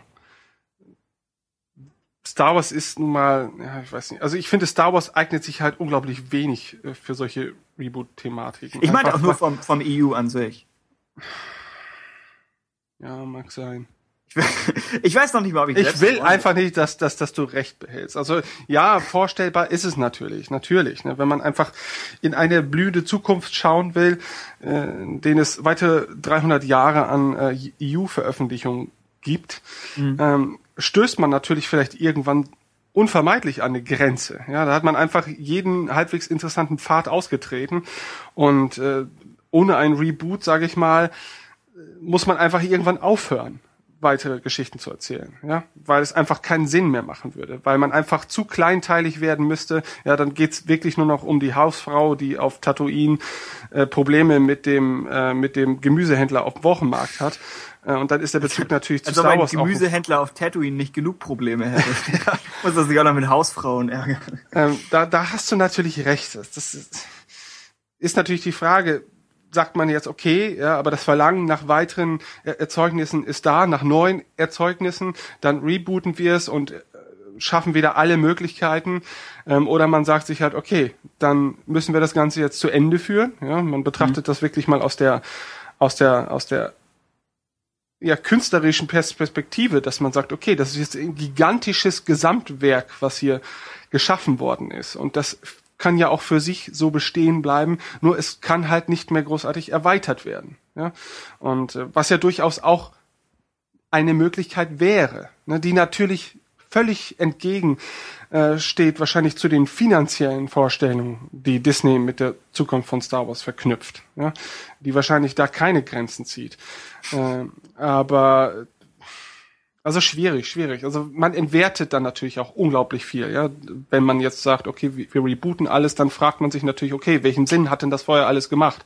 Ja, einfach nur so Bespaßung, weil ich glaube, gerade beim Star Wars äh, im Zusammenhang mit dem Expanded Universe geht's ja auch so ein bisschen darum, dass man halt eben trotz vieler Widersprüche so eine gewisse Konsistenz hat und den Glauben daran, dass ja alles irgendwie so ein bisschen zusammengehört und ja die eine Wahrheit ist. Ja, man möchte sich mhm. in das Thema Star Wars vertiefen ne? und man diese diese Tatsachen werden da auch nicht ständig in Frage gestellt. Und das machst du dann natürlich, wenn du alles rebootest, dann geht dieses Gefühl dieser Gesamtheit einfach komplett flöten. Ne? Und dann gehst du natürlich diesen Reboot auch ganz anders an, weil du ja davon ausgehen musst, dass auch das irgendwann mal wieder rebootet werden könntest. Und dann ist deine einzige Hoffnung als Star Wars-Fan, dass du möglichst nicht so lange lebst, bis das wieder passiert, weil sonst ist deine Leidenschaft vielleicht wieder komplett degradiert worden. Ne? Das klingt jetzt vielleicht ein bisschen zu theatralisch, aber man steckt. Dass der Tod der einzige Ausweg ist, um einen Roman-Reboot zu überleben. ja. das, hat, das hat ja fast faustsche Ausmaße. Ja. Ich Jungs, bete, wir müssen uns leider, wir müssen uns beeilen. Wir müssen jetzt mal hier zum Ende kommen. Also ähm, sonst, sonst eskaliert das hier schon wieder. Oh, vielleicht wollen wir den, den letzten Rest an Zeit trotzdem noch nutzen. Wir brauchen wahrscheinlich eh viele weitere EU-Diskussionen. Aber wenn jemand auch wenn er nicht weiß, was denn nun aus dem EU wird, wenn jemand trotzdem sagt, ich möchte in das alte Universum nochmal irgendwie reinkommen und einen guten Einstieg finden, obwohl ich vorher davon nichts gelesen habe oder gespielt, was würdet ihr ihm empfehlen? Also es, meine Empfehlung, das nur meine Empfehlung, andere sagen wieder was ganz anderes, wären einmal Klassiker wie Erben des Imperiums. Das wird eigentlich alle Nase lang empfohlen, wenn man sich irgendwie einlesen will. Ähm, dann, das ist eigentlich auch ein ganz guter Einstieg, denn wichtige Charaktere werden vorgestellt, zum Beispiel ähm, Mariade, wir sehen Coruscant zum ersten Mal etc. pp. Spielt auch nahe zu den Filmen, das wäre eine schöne Option. Meine zweite Idee wäre im Bereich KOTOR, also dass man die Spiele, also die Knights of the Old Republic, äh, Videospiele als Einstiegspunkt nimmt, denn die Grundessenz von Star Wars bleibt erhalten, aber es ist halt inhaltlich komplett losgelöst, zumal es ja auch mehrere tausend Jahre Unterschied zwischen den Filmen gibt, aber man erfährt halt trotzdem durchaus Inhalte über das Expanded Universe. Das wäre Nummer zwei oder halt diverse Sachbücher, die so auf den Markt kommen. Es gab ja auch schon Star Wars Chroniken und ähm, die verschiedenen, leider nur auf Englisch erschienen Essential Guides bieten durchaus mhm. auch gutes Zusatzmaterial, wie ich finde. Ich bin eigentlich ein großer Freund der Reihe.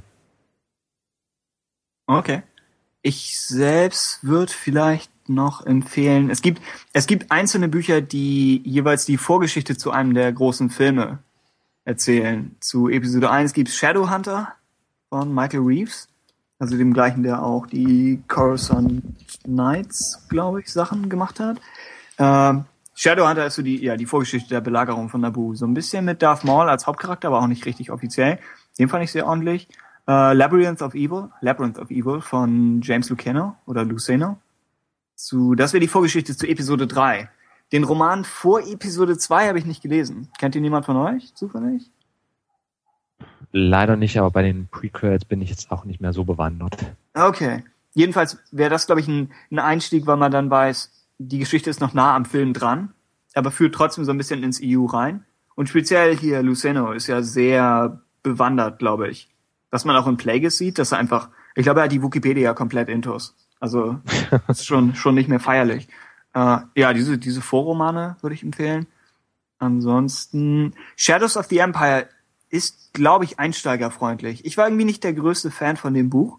Mir war es, glaube ich, zu einsteigerfreundlich. Aber man kann es ohne weiteres lesen.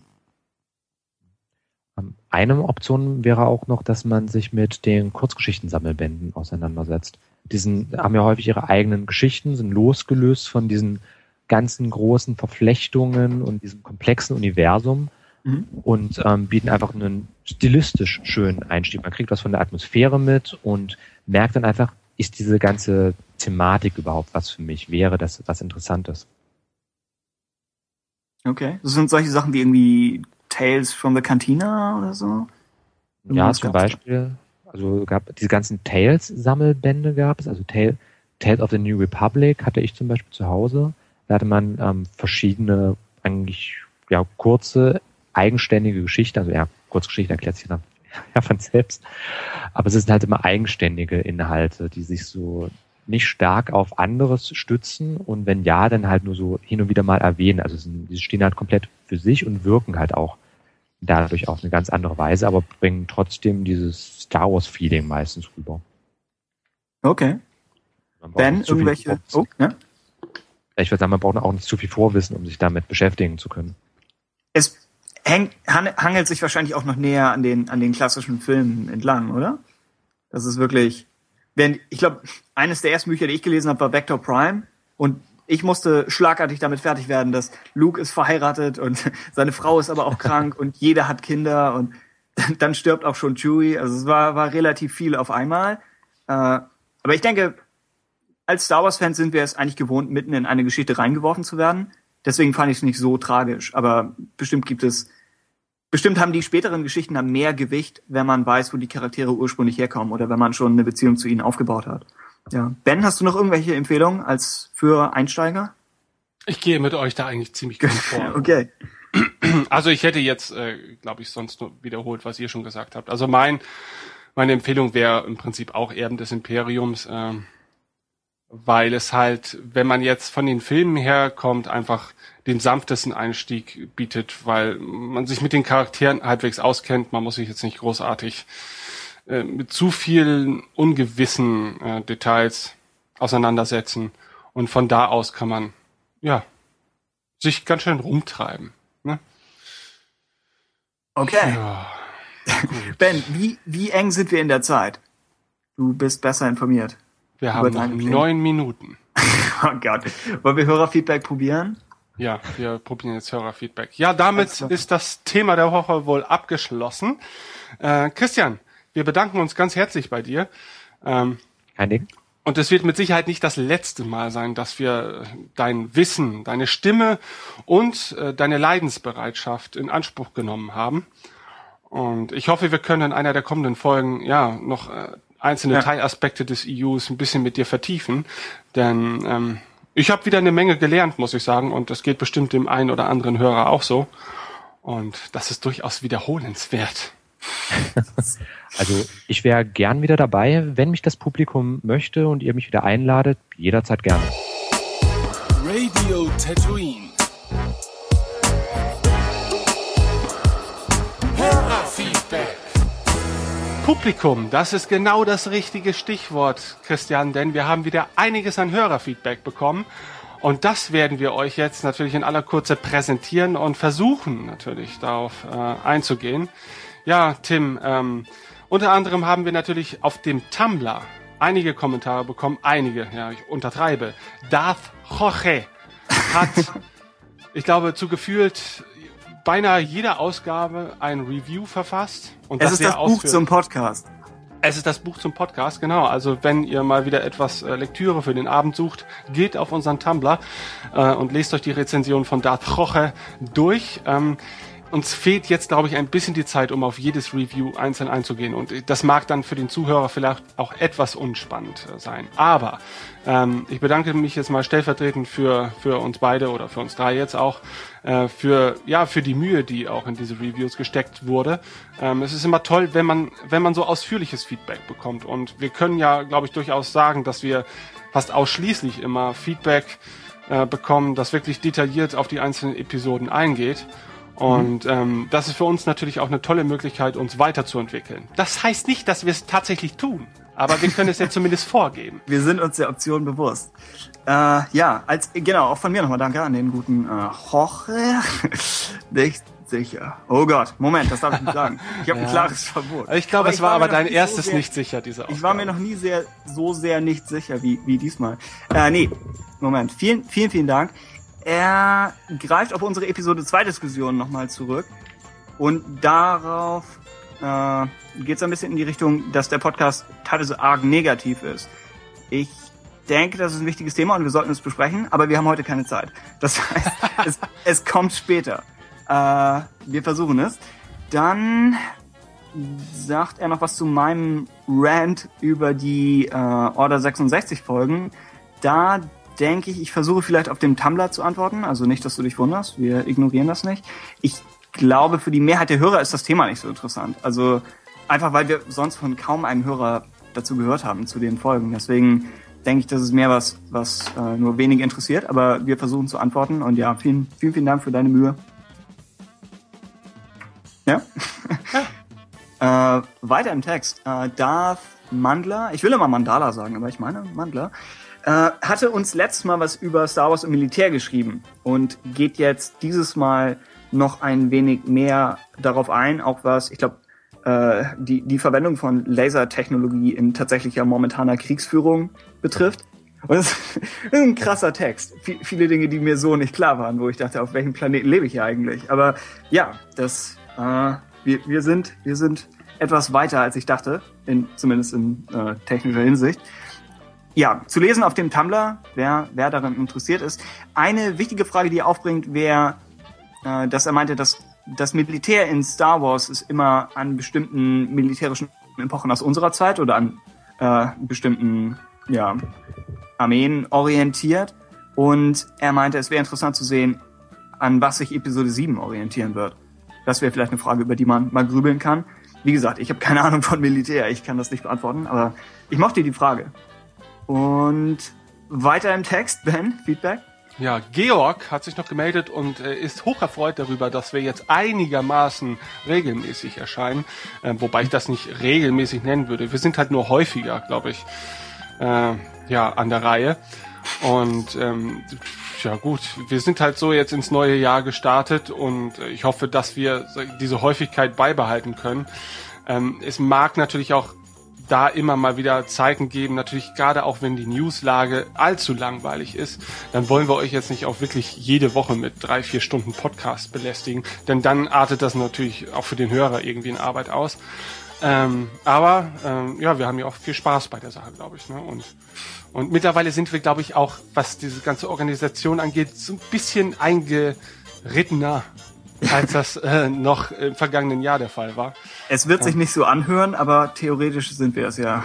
Ja, ja. Äh, Ja, okay. Ja, dann gab es noch Jürgen, ähm, der wiederum unsere Episode 2 Diskussion mochte äh, und eigentlich äh, unsere Argumentation halbwegs nachvollziehbar fand. Ja, da ist er uns wahrscheinlich ein, einiges voraus. Ähm, äh, er mag äh, meine, meine Mark Hemmel Schwamm-Vergleiche. Ähm, auch das wird mit Sicherheit nicht der letzte gewesen sein, äh, wobei ähm, wir heute schon gehört haben, dass er sich deutlich äh, von seiner Schwammähnlichkeit entfernt hat. Du bräuchtest ähm, eigentlich genau wie andere, wie eine Nachrichtensendung einen Wetterbericht hat. Bräuchten wir eigentlich ein Segment mit dir, wo du über Gesichter sprichst. Versuchst bestimmte dies, Haushaltgegenstände als Mark Hemmel Umfangbericht. Bestimmte Falten ziehen sich das Kinn hinauf. Beachten Sie am Dienstag. Ja. Äh, ja. Ja, gut. Ähm, ja. Tutti hat sich auch zu Wort gemeldet. Äh, mhm. ja. äh, er lobt nochmal unseren gezielten Einsatz von Wedge BL. Wir, wir beanspruchen ihn einfach mal als unsere Idee.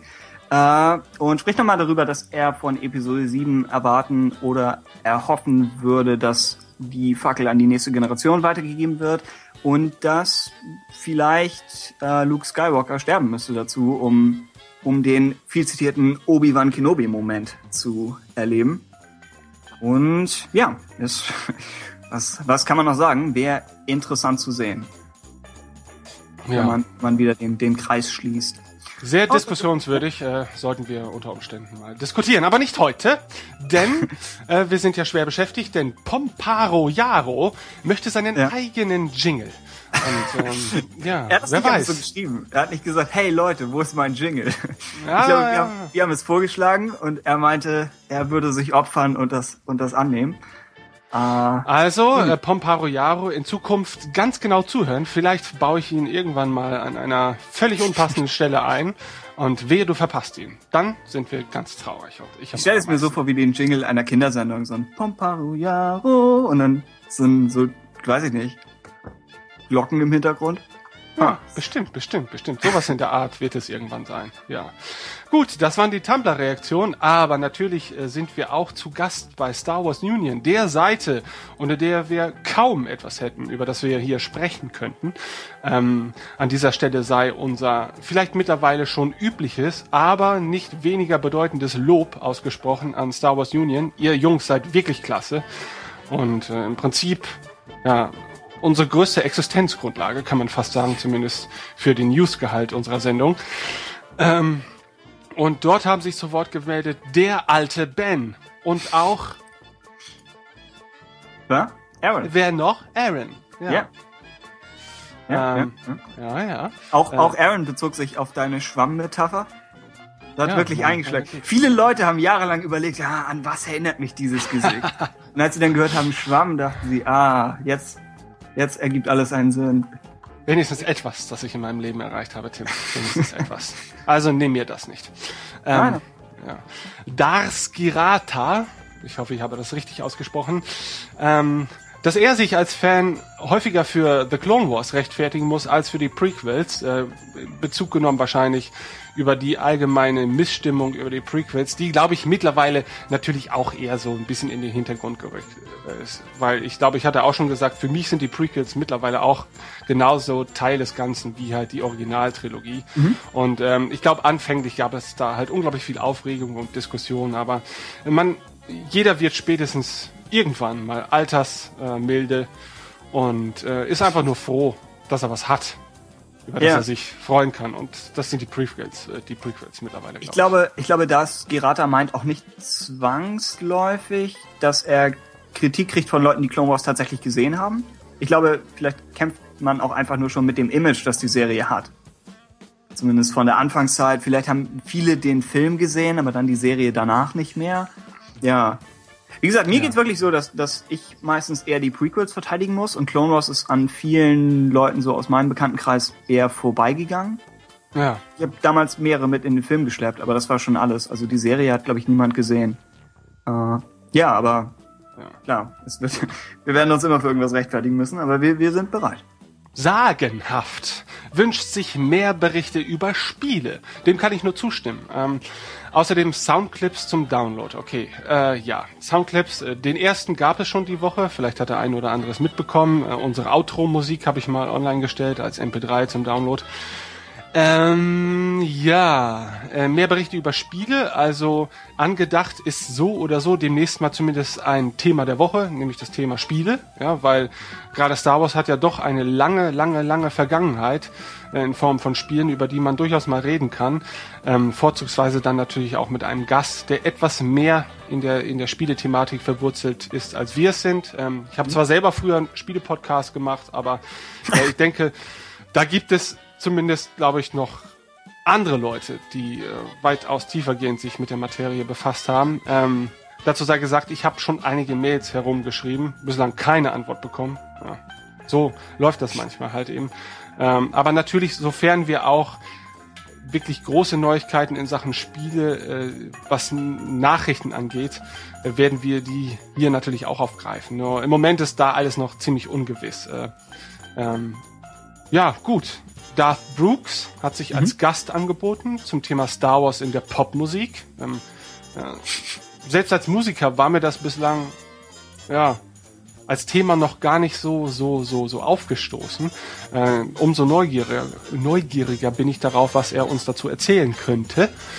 Und ähm, durchaus auch mal erwähnenswert und äh, vielleicht ein Thema für die Zukunft. Tim? Ja, ja, ja. auch das kein Thema für mich, aber das ist die, die, der Großteil der Probleme mit dem Thema der Woche ist. Wir haben einfach von den meisten Sachen keine Ahnung.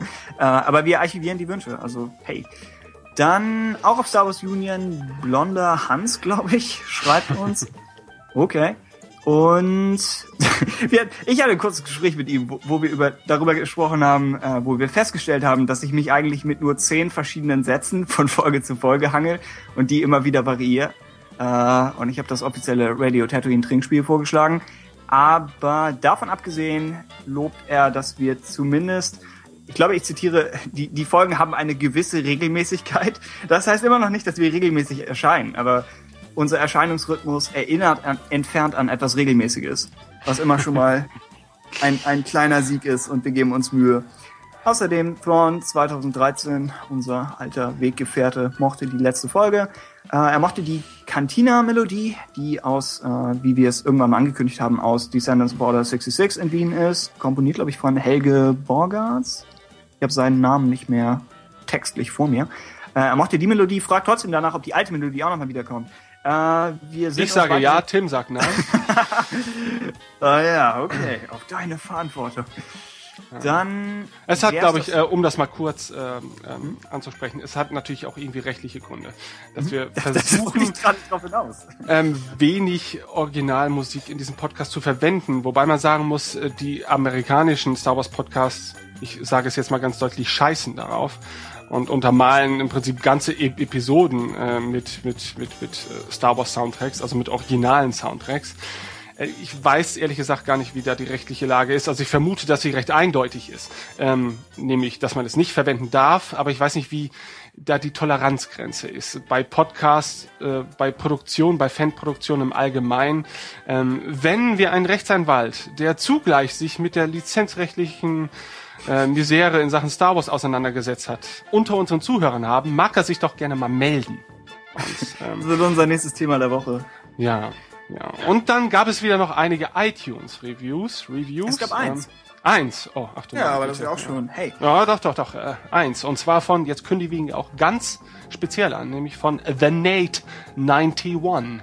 Mag den Podcast und fragt, warum Folge 1 und 2 nicht mehr auf iTunes verfügbar sind. Tja, da haben wir uns gewundert. Ist das der Fall? Und ja, tatsächlich, es ist der Fall. Und die Antwort auf seine Frage ist keine Ahnung.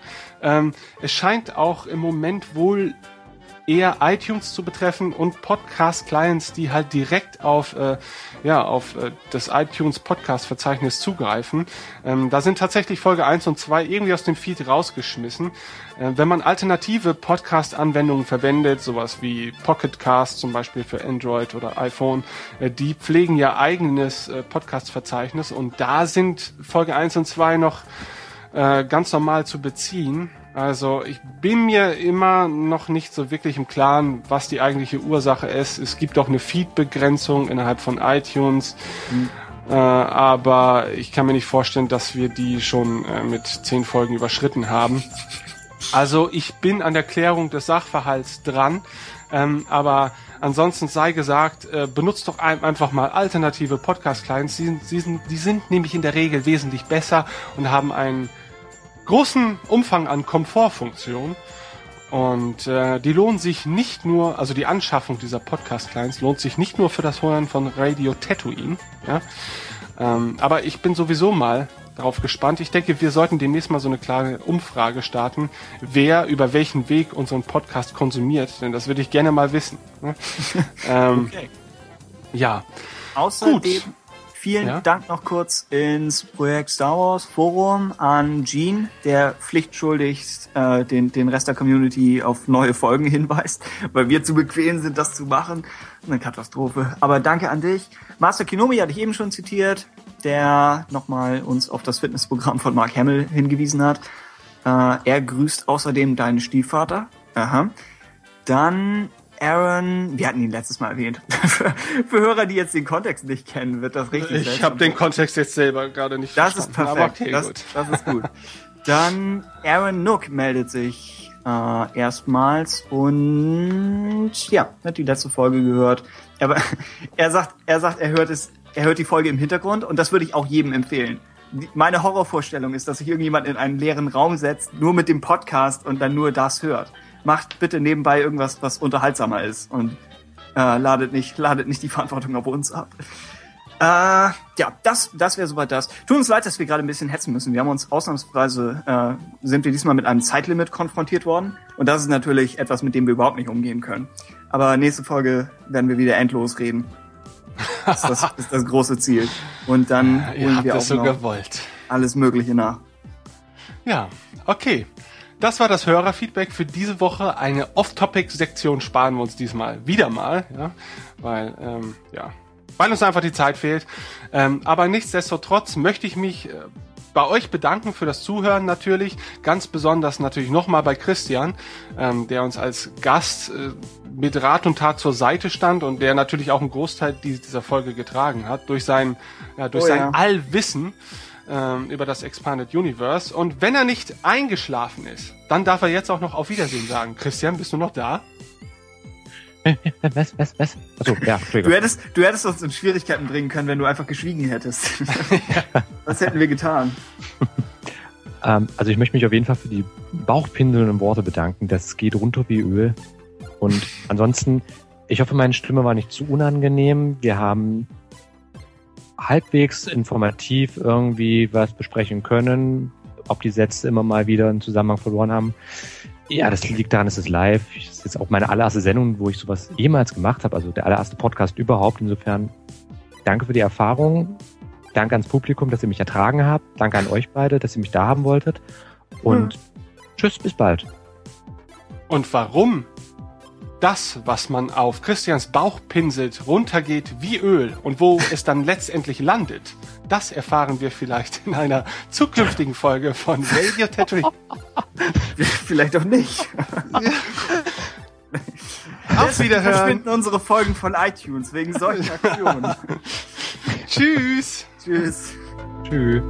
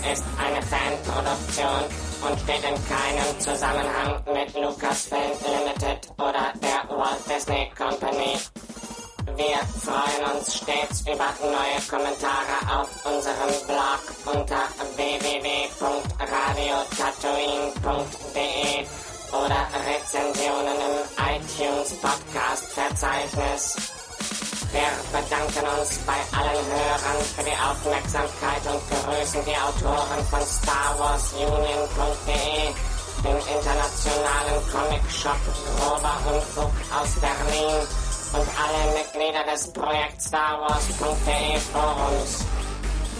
Möge die Nacht mit euch sein.